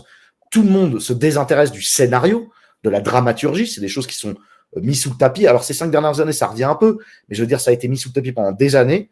Les Américains euh, ont pris, eux, des méthodes scénaristiques qu'ils ont appliquées, c'est pour ça qu'ils rayonnent dans le monde entier, et nous, on, on ça de la main, et au final, on n'écrit que des autobiographies psychanalytiques dans le cinéma français, ou des comédies à la con, sociales, euh, parce qu'on n'utilise pas les canevas narratifs. On se refuse à utiliser les canevas comme si ça bridait l'art. Bon, ça c'est le premier point. Deuxième point, l'art de banlieue. Je veux dire, on a une banlieue blanche même, je veux dire, même noir, arabe, mais je veux dire, on a une banlieue patriote, nationaliste et blanche, parfois, qui a quelque chose à dire. Là, Kitsune, c'était, c'est un, comme on dit, euh, le demi-arabe, le, quart juif, qui travaillent ensemble, mais qui ont vécu en banlieue, et on porte une idée de la banlieue, un point de vue sur les, questions de la violence ou du, du aussi, tu sais, graphiquement, de, de, la pesanteur de, de l'immeuble, qui est une chose, qui est une thématique qui est jamais abordée. J'ai pas envie que tout le monde s'y mette, mais par exemple, à droite, Dès que tu dis ça, dès que Cro-Blanc parle de rap, ou que moi je commence à revendiquer une esthétique de la banlieue, euh, hop, balai de la main, on s'en bat les couilles. Ben, Parce que c'est pas le sujet. Euh, bah, tiens, euh, je salue Cro-Blanc et son album Héritage 2, qui est un ben excellent album. Et le titre, un titre que j'adore, c'est Alpha Omega, c'est vraiment un super titre. Mm. Voilà, je, vous invite à, l'écouter, Héritage 2. Spotify d'ailleurs, hein, maintenant. Hein? C'est sur Spotify d'ailleurs maintenant, si vous voulez l'écouter gratos pour aller vous faire une Et Ouais. Euh, mais est-ce que, par exemple, l'art abstrait est forcément de gauche? Est-ce qu'on ne peut pas bah, avoir un bah, Oui, c'est vrai. Bah, c'est ce que je disais aussi. Vrai. Bon, après, moi, j'ai pratiqué l'art abstrait, mais très peu de temps. Mais c'est vrai que l'art abstrait, après, il faut déjà, c'est pas obligé de faire de l'art de droite. Hein. Je veux dire, on n'est pas obligé de faire de l'art militant. On peut faire de l'art tout court, hein, qu'on s'entende bien.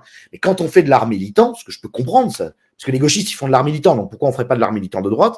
Il ne doit pas forcément prendre la forme du classicisme. Il peut prendre la forme de l'art abstrait, il peut prendre, d'ailleurs pour détourner les sujets, il peut prendre la forme de, la bande dessinée, du rap, de la musique classique si vous voulez, mais de la techno aussi. Je veux dire, euh, on pourrait avoir de la techno de droite. Il y a d'ailleurs eu euh, une vague chez Conversano comme ça, euh, d'un mec qui faisait de la techno de droite. Après, ça peut aussi être complètement dépolitisé, puis on s'en fout, on passe à autre chose. Parce que limite, je commence à faire, puisque y a pas, ça ne trouve pas écho. Mais en tout cas, quand on parle d'art de droite et quand on veut en faire une promotion d'art de droite, et je veux dire le vrai problème, parce que c'est là je parle de ça, mais le vrai problème, c'est qu'il n'y a pas d'argent à droite. C'est que personne finance personne. C'est qu'au mieux, les gens passent sur des radios libres et disent ou faites des dons ou achetez mon truc. Mais il n'y a pas de maison d'édition. De droite culturelle alternative. Il y a euh, Laura Magnier. Euh, oui, alors j'allais prendre cet exemple, Laura Magnier. Mais après, le truc, c'est qu'ils fonctionnent avec les mêmes pour l'instant. Ils n'ont pas accueilli de nouveaux, que je sache. Mais c'est vrai que ça, c'est une maison d'édition. Mais ce que je veux dire, il y a très peu ou pas de maisons d'édition pour accueillir les nouveaux droitards, par exemple, qui feraient de l'art, ou, ou, je sais pas moi, militants, quoi. Pareil, il n'y a pas de maison de production de disques, à part Cro-Blanc, mais c'est pas vraiment une maison de production. Mais voilà, le résultat, c'est que c'est lui qui fait le taf, il prend plein de jeunes, mais derrière, il est pas, il est un peu relayé, mais c'est pas non plus, euh, on n'en fait pas, on n'en fait pas la promotion réelle. En vrai, on doit toujours se démerder pour faire notre propre audience, notre propre monnaie. On doit être à la fois youtubeur et artiste. Comment on arrive à... ça? Mais parce qu'il y a, ah, je sais pas. il- Déjà, il y a de la pédance. Parce que les, les- les vieux réseaux qui ont l'argent fonctionnent en vieux réseaux. Hein, euh, vieux riche propriétaire qui ne finance à peu près que les mêmes, ou les fils d'eux pour la plupart. Alors ça va changer, je pense que ça commence à changer. Mais pour l'instant, en tout cas, c'était ça. Et moi, je me rappelle avoir rencontré plein de royalistes euh, de la vieille école qui, en fait, n'étaient pas prêts dans leur tête. YouTube, c'était euh, qu'est-ce que c'est que ça? Soral, qu'est-ce que c'est que ça? Tu vois, un peu comme tu m'as dit, j'étais pas au courant. Tu vois, il y a une difficulté à s'adapter qui va peut-être changer. Et sinon, il n'y a pas beaucoup de thunes de manière générale. Ça représente pas un marché suffisant pour arroser tout le monde, euh, peut-être aussi, tu vois. Oui, mais euh, pourtant, euh, les anglo-saxons trouvent de l'argent. Ah, Il y a énormément d'argent euh, chez les républicains purs et durs, au Tea Party. euh, Oui, mais alors ça, c'est le problème français, c'est les subventions. Parce que c'est pareil, moi j'avais rencontré un mec d'extrême droite euh, qui avait fait financer un film, enfin il préparait un film. Premier truc qu'il a fait, demander des subventions. Il était tout content d'avoir obtenu 50% de subventions. Il n'a jamais trouvé le- les financements privés, donc il n'a pas fait son film. Si un droitard, son réflexe, mais après, je te dis, ça change, puisqu'il y a déjà un film qui a été euh, financé par le Puy du Fou et tout, mais si le premier réflexe, c'est d'aller chercher les financements publics, on va pas s'en sortir. Et ça, c'est un problème français. C'est toujours cette idée que, alors qu'aux États-Unis et tout, il n'y a pas de subvention. Comme ça, c'est réglé. Euh, c'est des entreprises privées qui misent sur des mecs pour que ça soit rentable. Et en Angleterre, j'imagine que ça doit être à peu près semblable. Quand t'as pas de subvention, c'est le western. Et quand c'est le western, on est prêt à écouter les idées innovantes pour les proposer au public. Quand il y a des subventions, on veut tout sauf de l'innovation. On veut que ça soit consensuel. Faut que ça soit normé. Parce que c'est l'État qui finance. Donc, faut pas que ça soit n'importe quoi. Tu vois? Et je pense que la dépendance aux subventions euh, publiques, elle, est, elle explique bien euh, 50% du problème.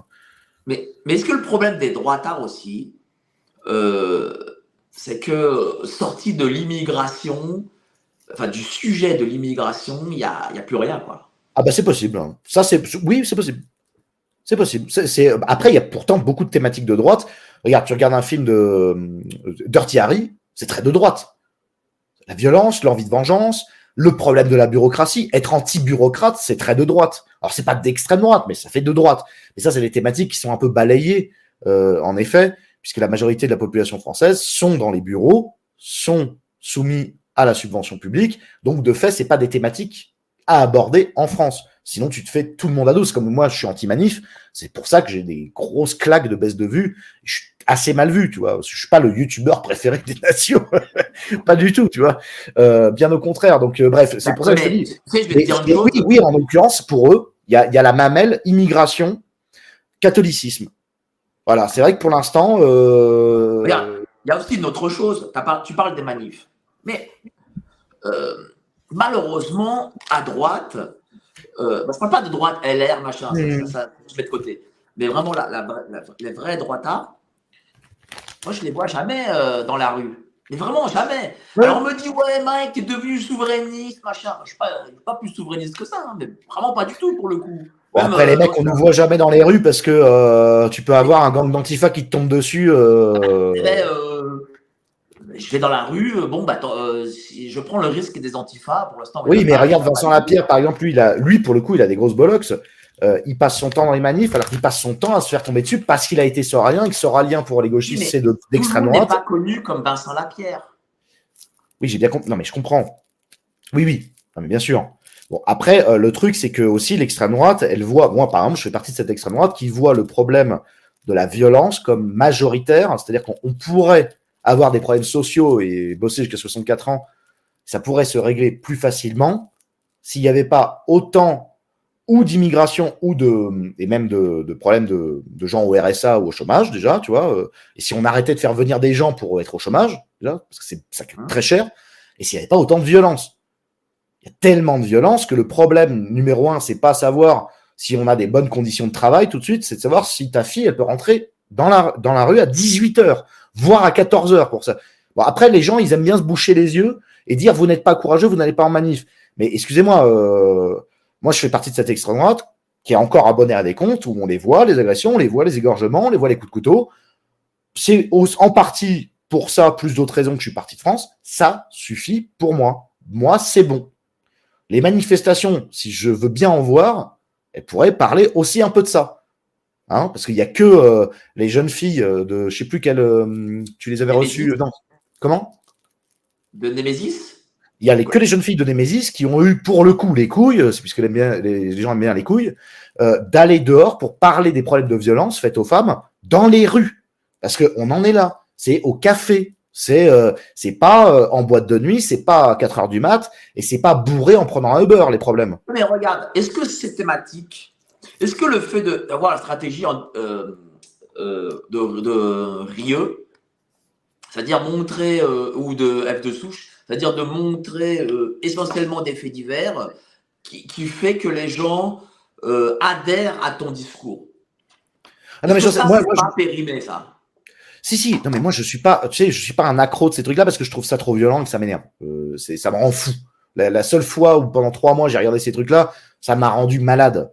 Mais enfin, j'ai même pas besoin d'être, parce que moi, je me suis désabonné hein, de ces comptes parce que justement, c'est trop. Mais en vrai, même par corollaire, tu en revois.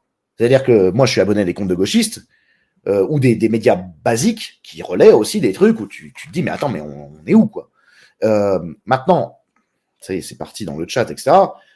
Les gens aiment bien penser que c'est une exagération de parler de violence parce que vous n'êtes soi-disant, d'après ce qu'on, pas victime de violence. Or, moi, j'ai passé trois ans ou quatre ans à Bordeaux. J'ai fait éviter un viol et un enlèvement d'une nana deux fois, on a essayé de péter ma porte et une fois, donc une fois ma porte, une fois la porte de mon voisin. Des trucs comme des punks qui essayent de squatter chez mon voisin d'en bas, etc. À chaque fois que j'ai, j'ai agi, parce que moi j'ai agi, les mecs qui étaient victimes de ça faisaient semblant qu'il ne s'était rien passé. Mon voisin m'a dit qu'il était chez lui, qu'il n'a rien entendu. C'est faux. On a cogné avec les policiers pour recueillir son témoignage.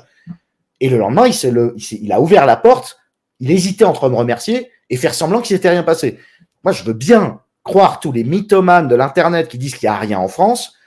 Oui, quand, quand il vous arrive quelque chose et que le, deux secondes après, vous dites qu'il s'est rien passé. Donc oui, quand un mec vous dit file-moi ton portable et que tu files ton portable, il n'y a pas eu de violence. D'accord Si par contre tu dis non, tu n'auras pas ta clope, tu n'auras pas ton portable, je vous mets au défi d'avancer dans les rues de Paris sereinement en refusant les clopes, les yeux dans les yeux. Parce que moi, c'est pareil, il y a des gens de gauche qui m'ont affirmé qu'il n'y avait pas de violence, que j'exagérais, je les ai trigger avec deux paquets de cigarettes sur eux, un pour distribuer aux mecs qui demandaient, et un pour fumer eux-mêmes. Donc oui, il n'y a pas de violence. Si tu achètes deux paquets de cigarettes pour ta journée, un pour distribuer, pour en fait payer comme des trolls, tu sais, dans un jeu de rôle, sur un pont, hop, le droit de passage, c'est vrai que tu peux acheter le, la sécurité. Partiellement, hein jusqu'au moment où tu as ta copine qui se fait emmerder ou quoi. Si par contre tu commences à être dans le nom un peu de, de, de, Camus, alors là tu mets le doigt dans la révolte. Voilà, la révolte de Camus, c'est ça. Quand tu commences à dire non, c'est un monde, c'est un autre monde duquel tu ne sors pas indemne. Voilà. Et moi c'est ça. Euh, moi c'est des thématiques que j'essaie d'aborder par mes œuvres euh, ou les œuvres que je popularise aussi dans mes jeux de rôle que je thématise ce truc puisque en fait mon joueur, moi je suis MJ, le joueur avance dans une zone d'insécurité où chaque pas est un défi supplémentaire. C'est l'enfer. Tout ce qu'il veut faire ne marche pas. J'aime bien ce genre de truc, même mettre en scène la bureaucratie qui bloque, etc. C'est des choses que j'adore mettre en scène. Mais il faut pas non plus se mentir, il faut pas se raconter que la France n'est pas un espace dangereux. C'est-à-dire que euh, la France, pour toi, est plus dangereuse que là où tu es actuellement? Oh oui, ah, non mais moi je suis allé à un endroit où ça n'est pas dangereux du tout. Donc, comme ça c'est réglé, ça, ne peut être que mieux. Euh, je n'ai pas d'infiltration dans les murs. Euh, je ne suis pas obligé de négocier avec euh, avec l'assurance pour récupérer l'argent pour payer ma télé qui, a, été défoncée par des, des merdes ou le toit qui s'écroule sur moi. Je ne fais pas face aux punk à. Je ne fais pas face aux mecs qui demandent des clubs toute la journée. Je n'ai pas peur quand ma copine sort, etc., etc. Non, il n'y a pas de problème avec ça. Et je n'aurai pas peur pour ma fille. J'espère, si je peux me payer le luxe de ne pas revenir en France. Euh, mais, pour moi, c'est primordial. Je veux dire, euh, on ne peut pas. Je sais pas comment les gens arrivent à se mentir. Peut-être qu'ils arrivent. Moi, je sais que mon dernier euh, problème réel, c'était quand j'avais 17 ans. Après, j'avais vécu des bagarres rigolotes, je veux dire, en soi. Mais mon vrai dernier problème en banlieue, c'est à 17 ans. Donc, depuis, j'avais mes muscles, ma manière de parler. Bref, j'avais une attitude qui faisait que je n'ai pas vécu de réelle violence. Ça ne veut pas dire que dans mon entourage ne l'a pas vécu ou qu'un mec qui serait un peu fragile ou fatigué, un vieux, soit pas en danger. Je veux dire, je vais pas. C'est pas parce que moi je suis en forme et que je suis capable de résister, déjà que je vais résister toute ma vie. C'est pas parce que c'est pas le cas d'un mec de 80 ans ou d'une jeune femme. Voilà. C'est parce que moi j'aime pas cette manière de dire en France c'est pas violent parce que moi ça va. Oui, t'as 25 ans, t'es musclé, tu peux les regarder dans les yeux, tu leur mets un coup de tête, ça va. Mais mais c'est pas le cas de tout le monde. Voilà. Et ça c'est pas on peut pas. Mais, comment t'expliques euh, l'attitude de, pardon de, de ce voisin? Est-ce que tu l'expliques parce que voilà, le politiquement correct aujourd'hui en France euh, a pris un tel pas? Par exemple, euh, dire que euh, je vais voter Pécresse, c'est une transgression. c'est exactement, non mais c'est exactement ça. Il a fait un crédit pour s'acheter son petit appartement de deux pièces au centre-ville de Bordeaux. D'ailleurs, il s'est fait arnaquer parce qu'il y a le toit qui lui est tombé dessus. donc, il a acheté ça. Il est à crédit. Il a son travail. Sa femme, a son travail on ferme nos gueules. Jusqu'à ce que le crédit soit payé. Il a 30 ans, il ferme sa gueule jusqu'à 50. Voilà. Donc, s'il y a un mec qui doit essayer de défoncer ma porte, il y aura toujours le voisin pour aller lui casser la gueule, et je ferai comme si de rien n'était. Je veux pas de problème. Voilà. Et quand un mec essaie de péter sa porte, il s'est caché. Il s'est caché dans son lit. Il a fait le lapin, le mec. Voilà. Et au pire, il appelle la police. Peut-être. Je sais pas quand est-ce qu'il l'aurait appelé, du coup, parce que ça commençait à être un peu, ça faisait 20 minutes, quand même. Donc bref, voilà comment j'ai. Ça, c'est un cas isolé non, c'est pas... non, parce qu'à l'époque où j'animais la radio libre, j'en racontais. Dans le chat, il y en avait des centaines des exemples comme ça. Les gens passaient pour nous raconter ça. Il y avait même des flics qui passaient pour nous raconter ça. Non, non, c'est pas des cas isolés du tout. Les gens qui, je sais pas pourquoi les gens veulent absolument me convaincre que ce n'est pas le cas en France et que ce sont des cas isolés. Euh, quand les nanas, tu leur parles, elles vivent un enfer dans les rues de grandes villes. Alors après, tout le temps à la campagne, je sais pas quoi, d'accord, oui, mais il y en a aussi des problèmes à la campagne. D'accord, c'est spécifiquement la grande ville, c'est certain, mais c'est un enfer quand même. Et je pense que déjà, tu vois, ce problème-là. C'est vrai que c'est un enfer pour les femmes. Ça, ça, c'est une ah réalité. mais, après, moi, moi, je remarque une chose, c'est que malgré que ce soit un enfer, soit les gens préfèrent avoir cette attitude, euh, comme tu l'as annoncé, soit ils, bon, bah, ils se, cachent les yeux, mais ils ne, ils, mais n'en font une priorité. C'est quelque chose que j'ai remarqué. Ils n'en font pas une priorité, tu dit oui, ils ne font pas une priorité. Pour eux, euh, ce n'est pas une priorité politique, si tu veux. Et c'est pour ça que moi, je, n'arrive pas à adhérer au problème des manifestations parce que des mecs qui sont si motivés à l'idée de défendre leur retraite et qui le sont si peu à comprendre et qui sont même capables de défendre l'idée qu'il n'y a pas de danger en France, au bout d'un moment, euh, et c'est pour ça que je, il y, a un côté, euh, je suis désolé, mais démerdez-vous. Parce que parce que c'est plus possible, parce que c'est pas, c'est pas, quand on fait partie des gens qui agissent dans la rue, parce que j'ai fait partie des gens, au bout d'un moment, c'est pour ça que j'étais parti de Paris, que j'étais à Bordeaux et que je suis parti de France. Je suis pas flic, moi. J'ai pas payé. Je suis pas payé. Donc moi, agir dans les rues, je l'ai fait. Au bout d'un moment, j'en ai eu marre. Hein Regarder mal le mec, faire pression, euh, enlever la main du mec qui était en train de voler dans le sac. J'ai vécu toutes les situations possibles et mes amis faisaient partie de ça. Donc on avait une expérience collective. Et en plus, avec la radio libre, on a, on a cumulé ces expériences collectives. À l'extrême droite, il y a beaucoup de gens qui agissent. Donc je connais beaucoup de gens qui. Et on a tous le même bilan. Les gens font semblant de rien. Moi, j'ai cet exemple du couple qui est en train de se faire vraiment emmerder par un mec. Je me demandais s'il avait pas un couteau. Il avait une chaîne, il tapait à côté d'eux.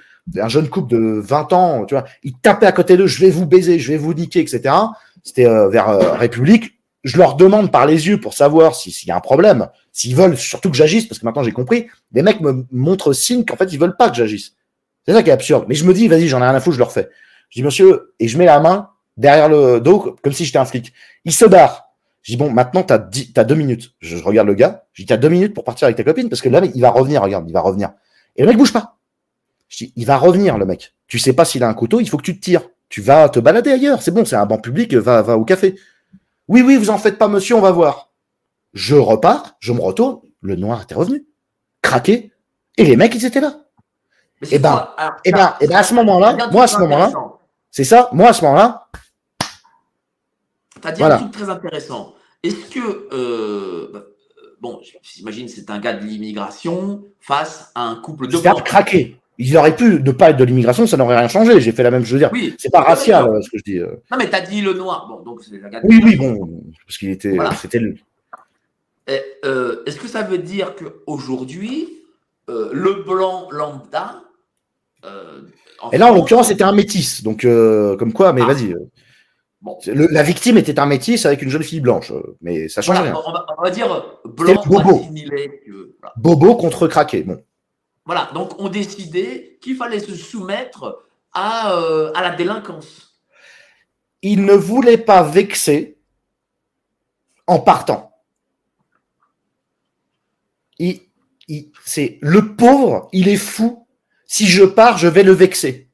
Je suis persuadé que c'est ça. Ça m'est déjà passé par la tête quand j'avais 16 ans, ce truc, donc je me rappelle de ça et je le vois en eux. Je ne vais pas. Tu sais, c'est comme c'est, t'as une nana qui se fait emmerder, elle se fait voler son sac, et t'as les mecs, ils agissent pas. Ils agissent pas parce que je voudrais pas qu'on pense que.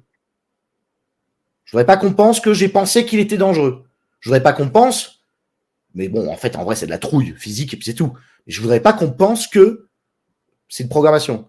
Que machin, euh, je pense qu'il est méchant. Non, non, on peut tous s'en sortir. C'est le consensualisme. On peut tous s'en sortir. Il a le droit d'être ici. C'est pas grave s'il est alcoolique. C'est pas grave s'il est dangereux. C'est pas de sa faute. Donc, je ne voudrais pas interagir et qu'on pense que je suis contre lui. Je voudrais pas le vexer. Soi-disant. Parce qu'en vrai, c'est juste qu'ils aimeraient que ça passe le plus vite possible. Et qu'ils sont tétanisés parce qu'ils n'ont pas d'expérience. Et n'ayant pas d'expérience, sont face à une situation qu'ils n'arrivent pas à mesurer. S'ils agissent, ça se passe s'ils vont se retrouver KO ou pas, en fait. Est-ce que c'est dû à l'éducation? Je, vais te prendre un exemple. Euh, bon, quand j'étais môme, moi j'étais môme euh, en Pologne. Euh, donc j'ai appris le vélo en Pologne. Et on m'a mis sur un vélo et puis on m'a lancé comme ça. Mhm. Voilà. Donc, et, bon, bah, j'ai appris comme ça le vélo. Aujourd'hui, je remarque que les mômes ont des casques, des coudières, des genouillères, euh, des, euh, et, les parents qui ont notre, nos âges ont toujours peur pour leurs enfants dès qu'ils tombent. Ah, ils arrivent, ils courent vers un môme. Est-ce que bah, c'est peut-être à l'éducation? C'est là, ça c'est le ou la doctrine. Enfin, ce que ce que ce qu'avait dit Cro-Blanc pendant deux ans sur mon radio libre, c'est ce que défend un peu Papacito, cette idée de la mollesse. Euh, tu sais, c'était les Romains, ils, ils emballaient les bébés à la naissance pour qu'ils soient pas mous. La molestia, c'était un truc qui était insupportable pour eux. Euh, il fallait que ça soit dur, le virilus. Tu vois, il fallait que ce soit dur. Et c'est pour ça le service militaire, etc. La, mollesse, c'était pour le repos. C'était euh, le soir. Et ben, il y a, y a, de ça. C'est que nous, là, maintenant, on est dans la molestia. On est dans la mollesse littérale. On est dans la surprotection, j'imagine. Après, moi, j'en fais pas un credo. Hein. Euh, moi, l'idée que la modernité puisse nous offrir, je suis un peu plus conversano là-dessus. L'idée que la modernité puisse nous offrir les bénéfices de la sécurité, ça me semble pas euh, je préférais vivre en sécurité. Je veux dire, après, bon, faut, faut quand même avoir le droit de se casser la gueule en vélo au moins une fois, sinon on a peur pour rien. Il faut faire un peu de boxe, au moins une fois ou deux dans sa vie. Il faut faire un peu de sport. Il faut savoir se faire un, peu euh, du mal tout de même. Il faut pas non plus être dans la surprotection. Mais l'idée d'avoir la sécurité, pour moi, ça devrait être euh, normal. Je suis pas pour, tu sais, euh, tu sais le côté faut tout le temps être dans le danger pour être un homme viril, etc. Bon, ça fait pas partie de mon climat, mais c'est vrai que là, il y a de l'abus. T'as raison. La surprotection, la coquille, la, double. Tout est progressif et puis en fait, les enfants sortent pas de chez leur mère à 30 ans, quoi. Voilà le résultat. Mais et ça, c'est un problème. Euh, je veux dire, les enfants de l'immigration, bon, l'immigration euh, Afrique, Maghreb, quoi, voilà, pour faire mmh. euh, simple, ne, ne sont pas éduqués comme ça. Alors ah non, ils sont dehors à 6 ans. Voilà. Alors que les enfants de, de, de, Français de souche, de Blancs, d'Européens, voilà, appelez ça comme vous voulez, le sont par contre. Moi, ma spécificité, c'est d'avoir été dehors à 6 ans. Voilà, de rentrer de l'école à 6 ans dehors et d'aller faire du roller et d'avoir vécu euh, toutes ces expériences qu'on me nie maintenant, c'est-à-dire les vols de vélo, les tentatives d'agression en groupe, tout ça dès 6-12 ans. c'est-à-dire la, petite survie euh, je l'ai vécu en banlieue. J'ai vu d'ailleurs la violence monter, c'est-à-dire qu'avant c'était des petits gangs, c'était presque rigolo. C'était le méchant de la classe et puis à force c'était plus le méchant de la classe, c'était le dealer du qu'on sait même pas d'où il vient. Tu sais, t'avais des mecs, on savait même pas d'où il venait. Et puis euh, bon, comme moi j'ai été dans la rue, t'avais le mec laisse-le tranquille lui. Euh, bref, tu vois le principe. mais, mais c'est quand même bizarre d'avoir le, droit, un passe-droit de vivre en banlieue. Enfin bon, tu comprends le principe. Euh, mais oui, je pense qu'il manque quand même un peu de ça presque, tu vois. C'est pour ça que je parle souvent de banlieue à droite, c'est que c'est pas, oui, le côté surprotection euh, fait voir les choses un peu euh, à côté de la plaque parfois. Mais, pour en revenir à la droite, moi je l'ai parlé avec Baptiste Marché. Ouais. Il me disait, mais moi je me reconnais pas à la droite. Euh, je ne me reconnais pas dans Reconquête, par exemple. Mmh. Euh, je ne vois euh, que des enfants de bourgeois, des centres-villes.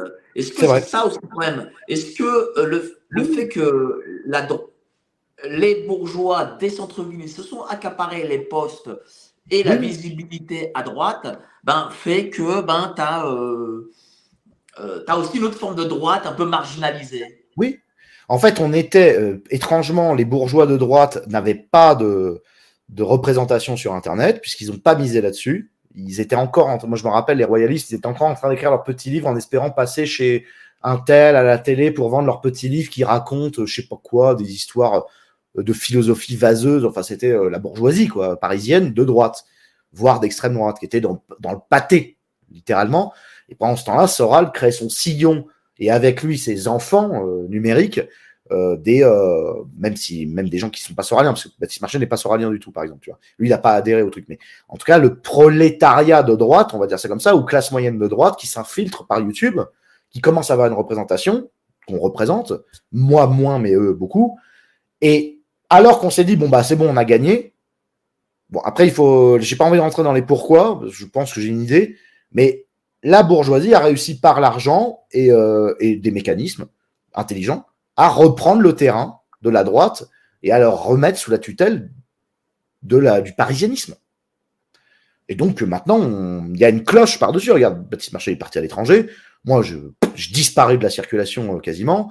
Euh, Cro-Blanc, il fait son truc, et ça marche très bien, mais je veux dire, il, plus personne n'est en contact avec personne. Il y a, il y a un, désossement. Avant, il y avait tout le monde était en contact avec tout le monde, et là maintenant, il y a un désossement littéral. Il n'y a plus la bande Papacito, euh, euh, il y avait qui encore Il y avait Raptor, euh, Marché. Moi, je suis plus. Moi, moi j'ai pas eu. Enfin, j'étais pas dedans vraiment, mais alors maintenant, j'y suis encore moins. Et j'ai pas l'impression de l'extérieur qu'il y ait euh, une synergie. Il y a plus de synergie. Voilà. Il y a plus de synergie. Par contre, euh, là, on va dire la bourgeoisie parisienne, elle a une synergie de manière générale et des confluences avec la gauche. En plus. Je veux dire, pas, pas, pas d'accord d'intérêt. Je veux dire, ils, peuvent débattre avec des gauchistes. Il y a une nouvelle télé qui se crée sur YouTube. Voilà, faut pas, faut pas se mentir. C'est une nouvelle télé avec les, les, les, mêmes mécanismes que la télévision et donc bientôt les mêmes débats et les mêmes appels au vote, puisque tout, tout se conclut par s'il vous plaît, votez pour un tel. Voilà.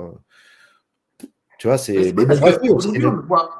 Aujourd'hui, euh, sur YouTube, on ne voit plus les papacitos et compagnie. Et même Baptiste Marché, je ne suis pas sûr que sa nouvelle formule fonctionne, mais on voit euh, Livre Noir, euh, VA+. C'est-à-dire qu'on voit la droite valeur actuelle. Moi, je ne suis pas, un grand fan de la, la, droite valeur actuelle, je te dis sincèrement. D'ailleurs, je, n'ai pas été à leur soirée euh, du machin. Mais ils ont, ils, ont, ils ont gagné, ils ont eu raison. C'est que, en fait, quand on a un comportement non consensuel, là, il y a eu un hasard de l'histoire numérique du fait qu'on était les seuls, donc du coup, on agglomérait tout le monde, même les consensuels de droite. Mais maintenant qu'il y a toutes les offres, c'est la consensualité de droite la propreté qui gagne le cœur de l'audience consensuelle majoritaire, parce que la consensualité est majoritaire. Donc nous, on revient à nos audiences de niche. Moi, je suis retombé aux 10 000 vues de mes débuts, tu vois. Euh, chacun est revenu dans son rang, dans sa niche, et les gens qui se ressemblent s'assemblent. Maintenant que le large éventail est, disposé, euh, la consensualité gagnera en majorité, en chiffres euh, et en chiffre d'affaires. Ça ne veut pas dire qu'on va pas exister. Mais ça veut dire que, tu vois, l'économie, on va avoir une économie underground, une économie punk, une économie anarchiste de droite. Oh, si, avant les élections, il va y avoir la fausse union. Je pense j'ai vu qu'il y avait une boucle qui se crée toutes les élections. Moi, j'ai observé ça dans les médias. Je pense que deux ans avant les prochaines élections, il y aura une fausse union où tout le monde passera chez tout le monde. Ensuite, il y aura les désaccords. Et après, il y aura pour qui on vote. Mais bon, c'est la fameuse boucle. Hein? C'est quoi le désaccord ultime? Mais non, mais c'est sur qui, sur qui on vote. Ils vont se commencer ah, à s'engueuler. C'est ce qui s'est passé avec, euh, c'est ce qui s'est passé avec Zemmour. Tout le monde était plus ou moins uni. Il y a eu une espèce, on a cru qu'on allait créer une union des droites. Il y a eu un fantasme et un mirage. Euh, Ça, je vais te dire, l'union des droites, ça, faut arrêter. Euh, moi, je vais te dire, moi, je suis, je suis un ancien des partis politiques. Euh, Ah oui. été syndicaliste étudiant aussi, j'ai fait tous ces trucs. Alors, évidemment, moi, quand j'avais 20 ans, l'union des droites, ça me parlait. Mais en réalité, j'ai jamais vu un, quelqu'un hors de cette sphère. Jamais je l'ai vu, jamais on me l'a dit. Hein. Monsieur Borowski, franchement, euh, on attend l'union des droites. Hein. Ça, je l'ai jamais entendu. Hein. Bien sûr. Mais c'est Et- mais c'est et un, je pense que Zemmour là-dessus se fait. euh, c'est un, c'est un titrage de vidéos, c'est un storytelling qui s'étale sur les deux dernières années et qui conduisent à la, à l'entonnoir de donc pour qui on vote? C'est le, en fait, moi j'ai toujours l'impression que c'est, j'ai eu vécu ça comme ça. En plus, j'étais un peu à l'extérieur, j'avais arrêté YouTube. J'ai eu l'impression que c'était, ok, on a tous des audiences, qui, qui paye le plus Même si ça se compte pas forcément en argent, mais ok, euh, il y a des chaises disponibles, qui prend les chaises? L'union des droites, c'est en fait euh, qui est dispo euh, dans l'assemblée? T'as les mains qui se lèvent et puis ap- après tu fais ton marché, en fait. Euh, moi, j'ai eu ce sentiment-là. Après, je, franchement, je m'y connais pas assez pour vous affirmer ça, mais c'est un sentiment. Et je pense que d'ici, donc là, deux ans avant les prochaines élections, on aura le nouveau. Ça va, ça va, ça va se dupliquer. C'est un duplicat. On va revenir sur la même euh, configuration qu'en 2018, avec euh, la promesse de l'union des droites, bam, bam, bam, euh, la répartition, des gens qui vont se repolitiser, euh, qui l'étaient plus, et puis qui vont se repolitiser, et puis il va y avoir une tension qui va se monter, monter, monter, et puis boum, ça va finir avec les castors qui vont faire barrage à Le Pen, et on, on, re- Voilà, on remplit. Donc, ce que je vais te poser comme question, ça veut dire que 2027, toi, tu vois euh, l'élection d'un clone de M. Macron, un genre d'Edouard Philippe ou des gars comme ça. ou ou s'ils peuvent changer la constitution, puisqu'ils ils le sous-entendent, pourquoi pas re-Macron encore Puisqu'ils avaient parlé de changer la constitution. Ils ont, ils ont évoqué l'idée de peut-être euh, permettre au président de faire un troisième mandat. Pourquoi pas Macron ou son simulacre Ça n'a pas de. Ils s'en foutent. C'est les six derniers mois que ça joue. Tout le budget, il est mis sur les six derniers mois dans la com. Ils n'ont pas besoin. Ils nous laissent parler pendant des années de politique. Et les six derniers mois, ils mettent full budget. C'est tout. C'est aussi simple que ça. Et après, barrage, et comme d'hab, euh, attention, euh, il y a Le Pen. Oh, Mais là, c'est très pessimiste ce que tu as comme, comme vision. et je suis parti France. C'est-à-dire que tu es parti, indépendamment de la sécurité, voilà, indépendamment de la sécurité, oui. tu ne crois plus dans la France. Ah Non, pas, pas la, la France en elle-même, ça veut Les pas Français, dire. euh, va dire les Français. Non, déjà, je crois pas à la politique française. Ça, c'est sûr et certain. Je suis royaliste depuis des années. C'est, je sais pas un mensonge de ma part. Hein, euh, être royaliste. Normalement, je devrais même pas parler de la politique républicaine. Je m'en fous, en fait. Moi, j'attends un roi, euh, une tonicité et sur plusieurs générations, si possible. Voilà. Moi, ce serait mon idéal. Pour moi, c'est, c'est ce qui marche. Et d'ailleurs, les Français sont compatibles avec ça, largement. Ils l'ont prouvé. Donc, pour moi, ça, c'est la résolution. Le reste, c'est du pipi de chat. Mais en attendant, on a des simulacres de ça, c'est-à-dire la boucle tous les cinq ans. Après, c'est vrai que euh, les votes plus les, les comportements prouvent que les Français, c'est pas qu'on peut pas leur faire confiance, peut-être que dans 10 ans ça va se réveiller, mais avec à, long- à- horizon 10 ans, j'ai pas l'impression qu'il y a quelque chose qui va. euh, Moi, je suis Pour l'instant. euh, tu vois, je, je suis quand même d'accord avec toi parce que euh, je me suis fait bâcher un peu euh, lorsque j'ai fait le bistrot Liberté avec euh, Bruno Attal, où j'expliquais que malgré tout, 52% des électeurs, enfin des électeurs qui ont voté, ont élu M. Macron. Après, on m'a dit ouais, mais il y a eu de l'abstention, machin. Ok, d'accord, mais cette abstention n'est pas allée. euh, Enfin, ces gens ne se sont pas dit, euh, les gens qui s'abstiennent ne se sont pas dit ah mais euh, Monsieur Zemmour, Madame Le Pen, Monsieur Mélenchon, je sais pas qui, sont géniaux. Ce jour-là, au lieu de m'abstenir, je vais aller voter. c'est ça. Enfin, ils se sont pas dit ça. Donc, Eh oui. Donc l'abstention, certes, elle est sur Monsieur Macron, mais elle est aussi sur tous les autres. Non, et puis en plus, dans les 20% d'abstentionnistes, il y a les jeunes débilos qui regardent Twitch toute la journée, qui ont 20 ans, qui sont complètement demeurés, qui liront jamais un livre de leur vie. C'est pas plus encourageant que euh, les gens qui font barrage euh, à Le Pen. hein. Je veux dire, il y a des profils quand même en France. Je veux bien qu'on se cache derrière notre petit doigt parce qu'on regarde plus que des médias qui nous ressemblent, avec des gens qui ont à peu près notre âge et notre niveau de culture. Mais il suffit de faire un tour sur Internet un peu plus large, sans parler de violence, il y a de quoi, euh, tu sais, tu as envie, comme disent certains, mettre des claques de daron et tu sais pas comment les faire parce qu'il n'y a pas moyen de les bouger. Je veux dire, il y a des gens. Moi, je suis passé chez Zioclo la dernière fois. Encore. Mais d'ailleurs, sous ton live, tu vas voir, va y avoir cette phrase. Je sais pas pourquoi. Tu me diras peut-être. euh, beaucoup de gens se disent que je suis pédant. et prétentieux. Je sais pas si c'est parce que j'articule mes mots ou ma, mon timbre de voix ou je sais pas quoi. non, mais je sais pas. Il paraît que je suis pédant et prétentieux dans mon quotidien, donc du coup, ça ne se ressent pas. Hein. Les gens qui m'entourent euh, me disent que c'est bizarre, mais je sais pas à quoi c'est dû, mais je sais un, truc. C'est qu'un jeune de 20 ans qui joue aux jeux vidéo toute la journée, quand il m'entend, il dit que je suis prétentieux et pédant aussi. Parce qu'en fait, il a jamais entendu des gens articuler des mots. Mais toi aussi, tu es pédant et prétentieux. À partir du moment où tu parles français correct et que tu alignes les mots correctement dans une phrase, il y a des gens qui ont des fous rires en France. Tu sais, quand tu parles français, il y a des gens qui rigolent. Il y a des gens qui font Pouah, putain, PTDR, ils parlent comme un ouf. Ils parlent comme un ouf. Voilà. Ça existe, des gens comme ça. Ces gens-là ont le droit de vote. Ces gens-là euh, travaillent et ils font partie du PIB. Et c'est, oui, c'est pas encourageant. Moi, ça me, moi, tu comprends bien que c'est pas un truc qui me fait bondir de joie, quoi. tu penses que si on obligeait euh, tout le monde à voter, voilà, comme au Brésil, est-ce que tu penses que euh, Marine Le Pen arriverait première ou quelqu'un d'autre que M. Macron arriverait premier? Non, on serait sur la logique. Hein. Je pense qu'on serait sur la logique du 80-20, mais après c'est à réfléchir. J'y ai jamais réfléchi. À voir, peut-être, ça se trouve. Euh. Moi, je pense qu'on serait sur, encore sur la logique du 80-20, c'est-à-dire 80% consensuel, 20% euh, révolté. je pense aussi. Voilà. Mais, mais, mais là, j'ai fait aucune recherche dessus. J'ai jamais réfléchi à la question. C'est vrai que c'est pertinent de se poser la question. Mais non, parce, que tu sais, on te dit toujours oui, mais l'abstention. Mais les gens ne prennent pas en compte l'abstention qui est autant pour un candidat que pour un autre candidat. Tous les candidats subissent l'abstention. Et, ça, les gens ne te, te, le disent pas. Alors, ils te disent, oui, mais il n'est pas légitime. Bon, alors peut-être qu'il n'est pas légitime, je ne dis pas, euh, Monsieur Macron. Mais malgré tout, enfin, je veux dire, euh, Monsieur Macron, euh, ce il y a une chose qu'il faut dire sur lui, c'est qu'il ne prend pas les gens traîtres. Il dit qu'il n'aime pas la France, il n'aime pas les Français, qu'il va faire, qu'il allait faire la retraite à 65 ans. Il avait dit 65 ans. Non, mais c'était, c'était, c'est bon. C'était. Voilà. Il n'y a pas de Moi, c'est pour ça que je suis pas pour la manif. Je suis désolé, les mecs. Mais je sais pas par quel biais, mais on a tous, même quand on n'a pas voté pour lui, on a tous voté Macron. Ou qu'il est là. Les gars, c'était dit d'avance. Il fait ce qu'il avait prévu. Moi, je préférais qu'on se concentre sur le travail de dans cinq ans, sur le travail au quotidien, sur le fait, à la limite, de se libérer le plus possible du système bancaire ou des systèmes machins, créer des canaux de, diffusion alternatifs. Bref, tout ce qui manque, par exemple, à droite, c'est-à-dire du budget, de la, du temps de cerveau, de, de, la, création intelligente sans polémique. Des, mais, on ne peut pas, puisqu'ils sont tous en colère. Parlons des solutions. Parce qu'on a des constats, c'est très bien. Mmh, ok. Il faut, à un moment donné, parler un peu solutions.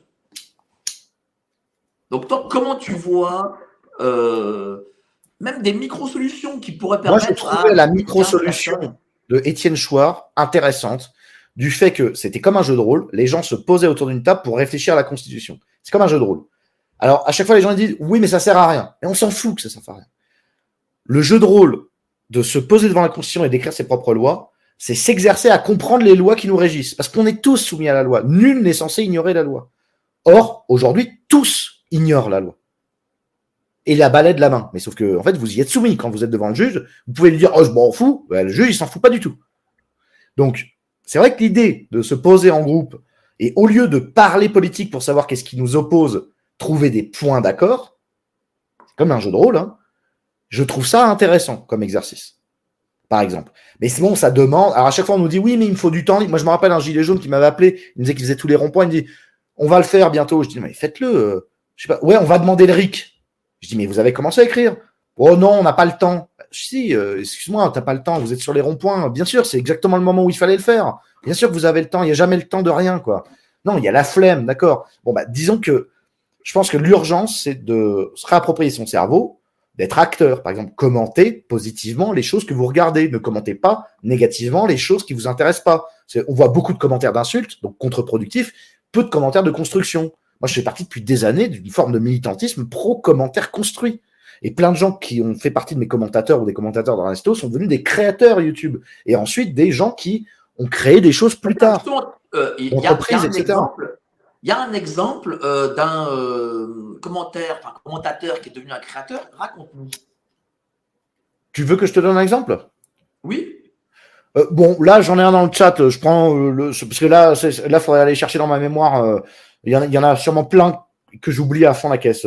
Jazzy, et pourquoi ça craint Pourquoi ça craint Qui maintenant fait des interviews de Greg Tabibian, qui est monteur pour Greg Tabibian. c'est un de mes commentateurs. C'est ensuite un mec qui m'a envoyé une vidéo pour me dire j'ai tenté ça, Teddy, est-ce que tu veux le diffuser? Je diffuse. C'est devenu un commentateur positif, un créateur. À force de créer, il a fini par se faire voir, se faire remarquer. Il a participé, il s'est déplacé dans les manifs, des machins. Il a rencontré les gens et maintenant, ça fait partie des créateurs, des relais et des monteurs de la, on peut pas dire la droite, mais des créateurs alternatifs. Voilà, ça c'est un exemple. Un autre exemple, c'est Straight, là, qui fait partie de mon public, qui est un commentateur qui écrit très bien, des pavés sur plein de gens. Voilà, il écrit quand il voit quelque chose, il en fait une synthèse.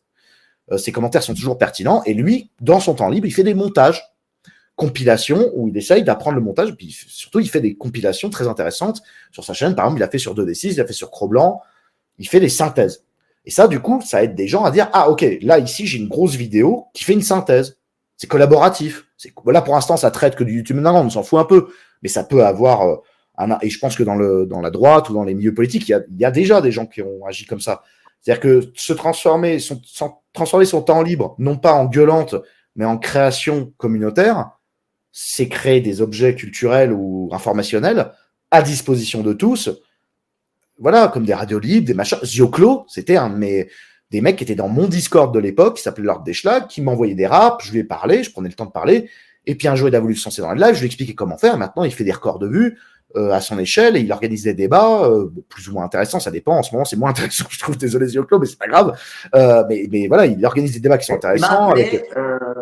J'aurais dû normalement passer demain soir, mais je ne pouvais pas demain soir, je passerai, je crois, ah bah, ça va être bien, ah, voilà.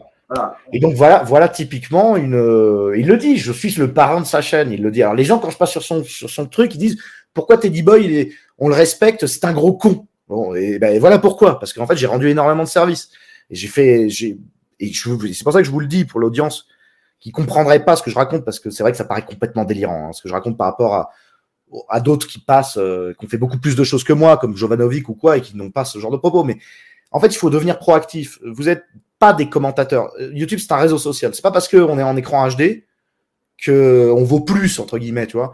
Donc, en gros, il faut que vous appreniez à devenir créateur dans vos messages, dans vos interactions. Ça, c'est la base pour moi sur Internet. Et dans, dans votre quotidien après. C'est pour ça que je conseille toujours le livre Comment se faire des amis, les influencés de Del Carnegie. C'est une révolution, ce livre. C'est une révolution, ce truc. C'est encore d'actualité. Et d'ailleurs, il y a le l'ère du numérique. Il faut que euh, la, construction soit quotidienne. Voilà, selon moi. Hein. Pour moi, le jeu de rôle, ça fait partie du truc. C'est un, jeu sain. Voilà.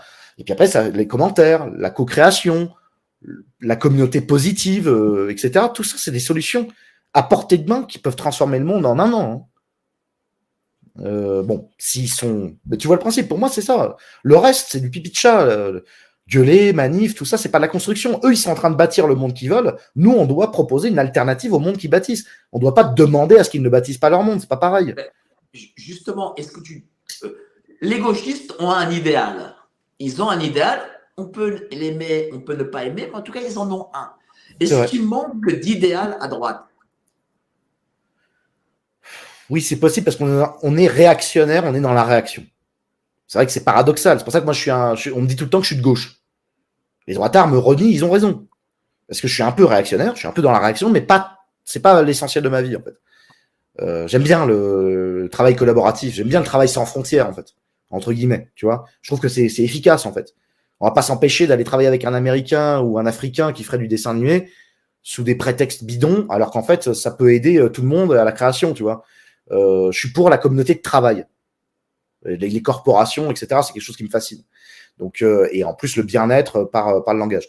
Bon, bref, oui, je pense, on est dans la réaction. Après, l'idéal de droite, hein, on le connaît, c'est Jésus. C'est vrai.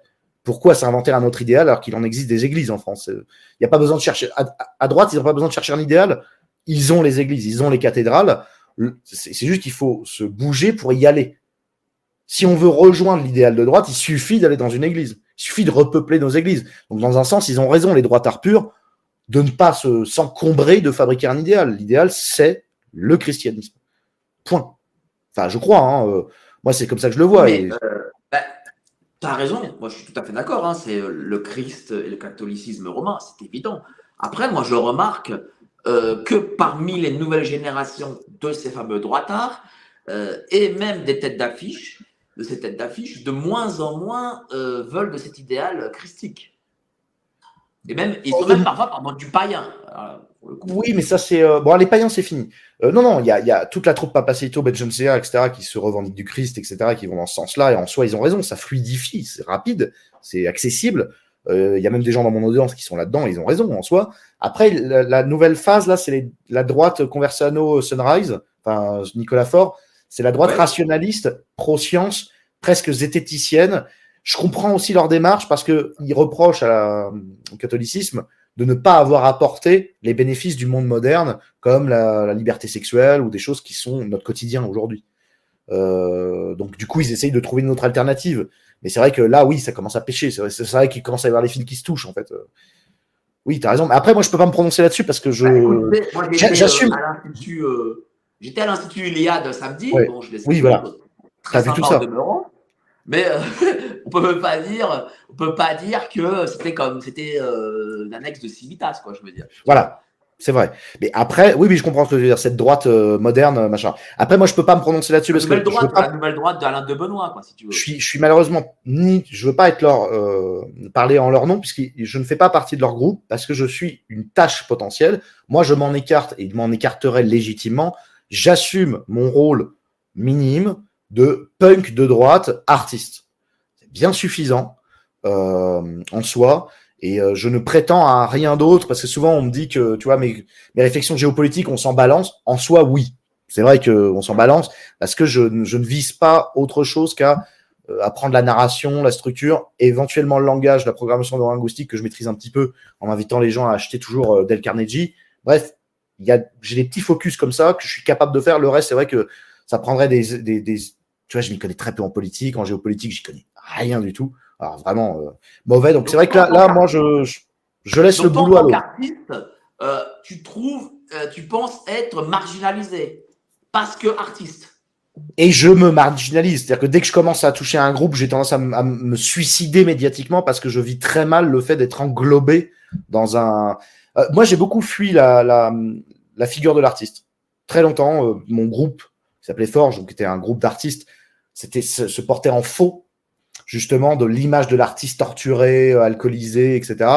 Mais il s'avère que ma nature profonde me conduit parfois à ça, même si je lutte tous les jours contre ça. Mais j'ai ce côté un peu dépressif, autosabotage, euh, alcoolique, euh, punk, gueulard, qui caractérise, et tu sais, ce sentiment de d'être compris par personne, même si je, m'en fous un peu, tu sais, je, je te dis, je lutte contre cette idée, mais malgré tout, intuitivement, je suis un peu là-dedans, et c'est normal que je puisse pas euh, faire partie de tout ça, puisque euh, ça n'a aucun intérêt.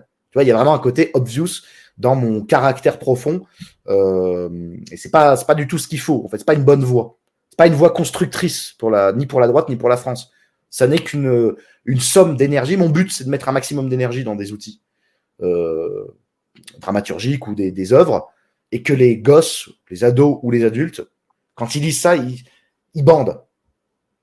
Tu vois, c'est vraiment. Mais bander, euh, quand je fais un peu de porno, par exemple, en dessin ou quoi, faut qu'il y ait de l'énergie concentrée. Il faut que ça redonne envie de vivre. Il faut sortir de la dépression. L'œuvre se doit d'être un médicament ou au moins de la coke, on va dire, un truc qui stimule et qui fait que tu sors d'une œuvre ou tu sors d'une partie de jeu de rôle et tu as envie de vivre. Il faut lutter contre la dépression. Moi, c'est mon rôle. Je suis le filet de sécurité. Le dernier avant de crever, en fait. Et les mecs qui sont en down, euh, ils tomberont toujours sur Teddy Boy qui leur dit Allez, on se remet au boulot, les gars. Ben, justement, comment tu conseillerais euh, à ceux qui jouent euh, à 2D, 2D6 euh, d'être? C'est-à-dire que est-ce qu'il faut boire le coup entre amis à côté d'un barbecue? Comment le jouer tiens? Alors c'est pas mal ça, ça peut être possible. Après on déconseille quand même l'alcool en jouant au jeu de rôle comme je te l'ai dit parce que psychologiquement ça a un impact.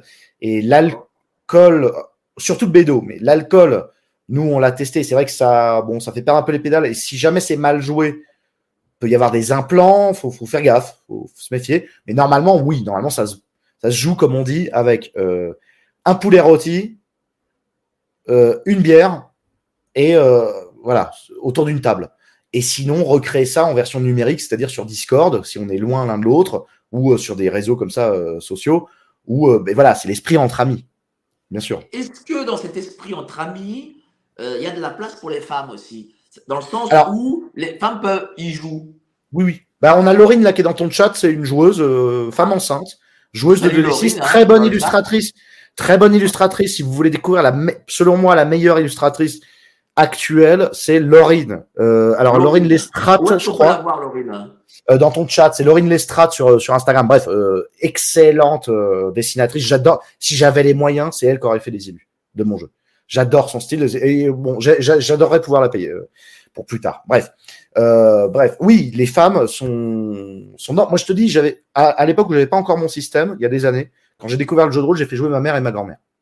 Elles jouaient des chats qui euh, montaient, enfin qui faisaient des bêtises et qui devaient essayer d'ouvrir le frigo. Et elles ont très bien compris le truc. Après, c'est vrai que le côté jeu de rôle, le Cité des Anges, il y a un petit côté couille, entre couilles, ça peut s'assumer aussi. Hein.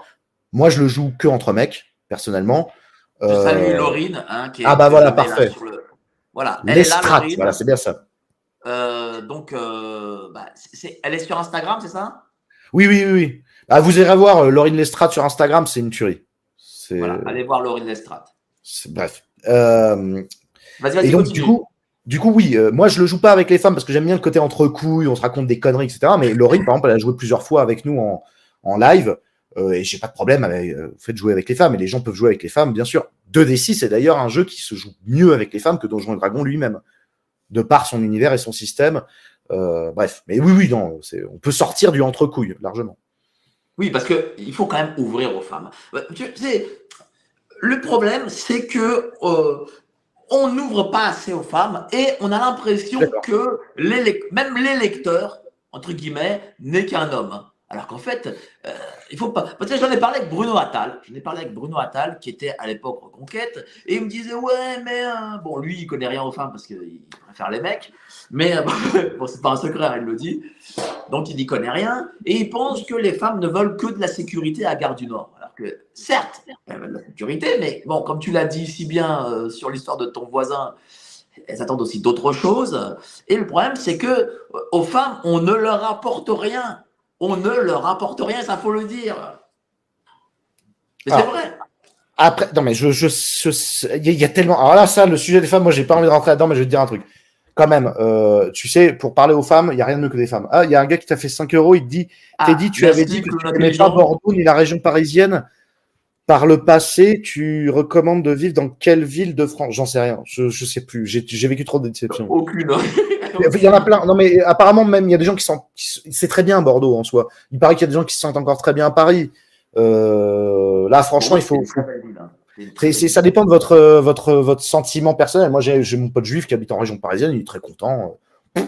Il ne vit, alors qu'il est de droite, hein, je veux dire, mais il, ne vit pas du tout Paris de la même manière que moi. Moi, c'était devenu insupportable. Après, euh, bon, bref.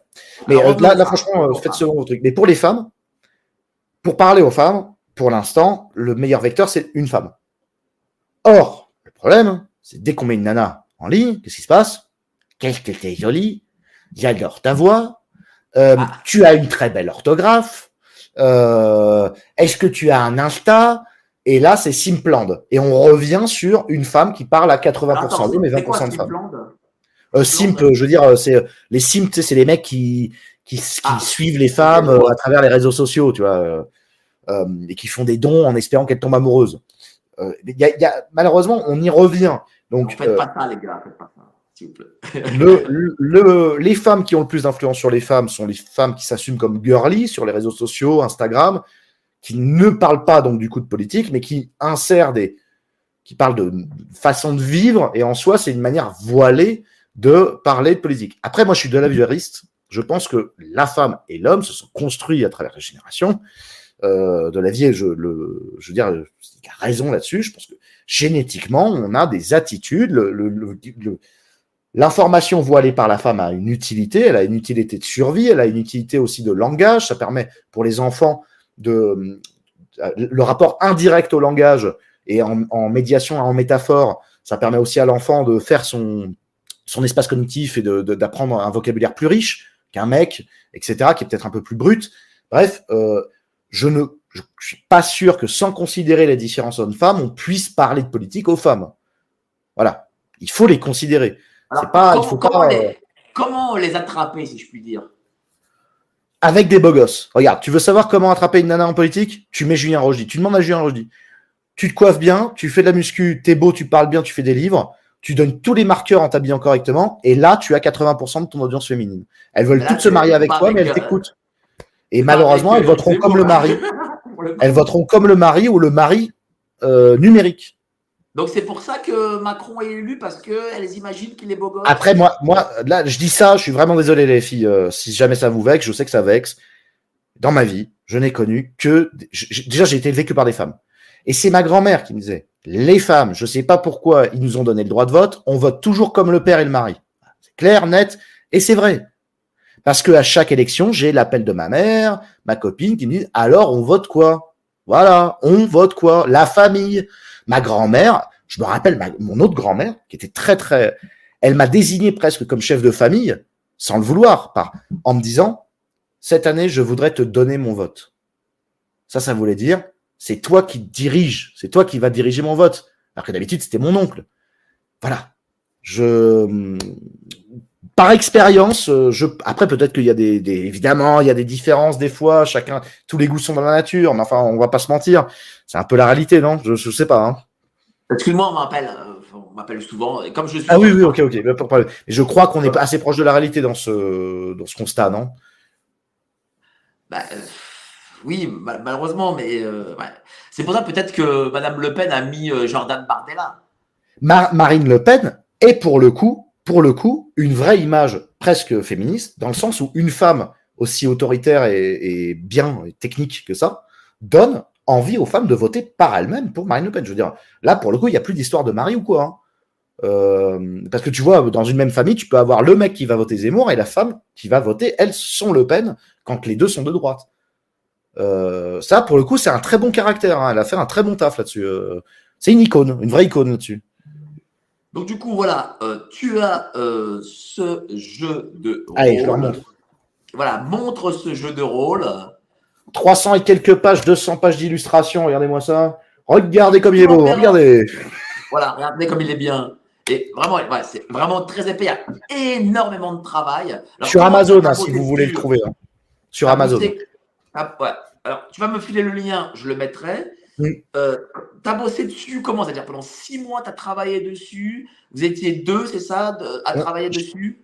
Je- ouais, bon, pour finir avec cette histoire, pendant un an, j'ai travaillé sur celui-là, qui faisait 50 pages. Donc, j'ai établi tout le système avec Titou. Ensuite, on est passé, j'ai pris Pierre avec moi, qui a accepté de me rejoindre. Et là, je l'ai tué, puisque pendant deux ans, on est resté assis sur cette putain de chaise, à faire tous les recalculs, l'écriture, alors qu'on savait presque pas écrire, payer la correctrice, revoir les trucs, faire les vidéos promotion et les un an d'illustration, parce que j'ai passé un an à faire les 200 Et ça- illustrations. Et, et sachant Et que ça prend combien d'heures par jour? 8h, 18h, tous les jours. Ah Alors, il y avait des mois où c'était un peu moins. quoi. Hein? C'est un énorme travail pour un très bel objet. c'est c'est deux ans de travail, mais c'est un an et demi de travail euh, très brut, de 8h, 18h, dans la pénibilité classique euh, de ce qu'on pourrait imaginer. Surtout que, évidemment, on aurait pu travailler moins si on avait des prédispositions à l'écriture, ce qui n'était pas notre cas. Du coup, on a dû oraliser. En plus, du coup, il y a le problème de la pédagogie, qui n'est pas du tout la même manière d'écrire. Euh, il a fallu anéantir le style aussi. J'avais appelé Delavier qui m'avait dit il faut pas qu'il y ait de style. Quand on écrit, on écrit sans style. Donc, il a fallu anéantir le style. La pédagogie passe avant tout par euh, le fait d'effacer son propre ego euh, dans son écriture. Donc, imagine un demi-illettré comme moi qui passe à l'écriture et qui en plus doit apprendre ce qu'est l'écriture pédagogique. Le sommaire a été extrêmement dur à comprendre et à saisir. On l'a écrit trois fois en fait, parce qu'on s'est foiré, on s'est trompé. Tu vois, ça a été tout un apprentissage. Oui, ça a été fait dans la douleur, mais euh, les résultats, c'est que top 1 Amazon euh, JDR, c'est 5 étoiles sur Amazon parce que les mecs sont complètement fous et que c'est une grosse communauté. Et c'est des joueurs qui nous le disent, une fois qu'on y a goûté, on n'en démord plus, on ne peut plus jouer à autre chose. Donc, l'a J'imagine que es fier aujourd'hui. C'est ton bébé, quoi. Tu es fier de, t'es fier de C'est fait. C'est fait et on s'est pas gouré. Et on n'a pas été des menteurs. On a vraiment fait le travail qu'on avait imaginé. On nous dit que c'est très propre. La mise en page parfaite, Pierre, il a fait une très très bonne mise en page. Parce que c'est ça aussi. Tu sais, on parle pas souvent, mais il y a des gens, ils aiment bien écrire des livres. Mais en fait, ils ont aucun goût pour la mise en page. Regardez-moi ça. C'est clair, tout a été euh, conçu dans le détail. Chaque millimètre est pensé. On a fait page à page. Page à page, millimètre par millimètre, à l'œil, pour qu'il y ait un confort de lecture à chaque page. Que chaque euh, morceau soit réellement pensé. Voilà. C'est une petite œuvre d'art. euh, Enfin, papier. euh, moi, je l'ai entre les mains et c'est vraiment, c'est vraiment très beau. Et moi, je vous conseille vraiment tous de l'acheter. Vous aurez le lien Amazon en description. En tout cas, merci à toi. Bah, merci beaucoup. En plus, on a fait plus long que sur les autres invités, donc je te remercie. Ça m'a fait plaisir encore une fois de communiquer avec toi, bah, décidément. oui. C'était un plaisir. Moi, j'aime bien parler culture et art et politique aussi. Et politique. Et, et c'était très plaisant. En tout cas, je te remercie d'être venu et d'être resté aussi longtemps ici. Et merci aux spectateurs d'être restés avec nous et d'avoir commenté, etc. Hein. Voilà. Merci à vous tous. Passez une excellente soirée. Et euh, jeudi soir, prochain live. Salut, ciao. À la prochaine.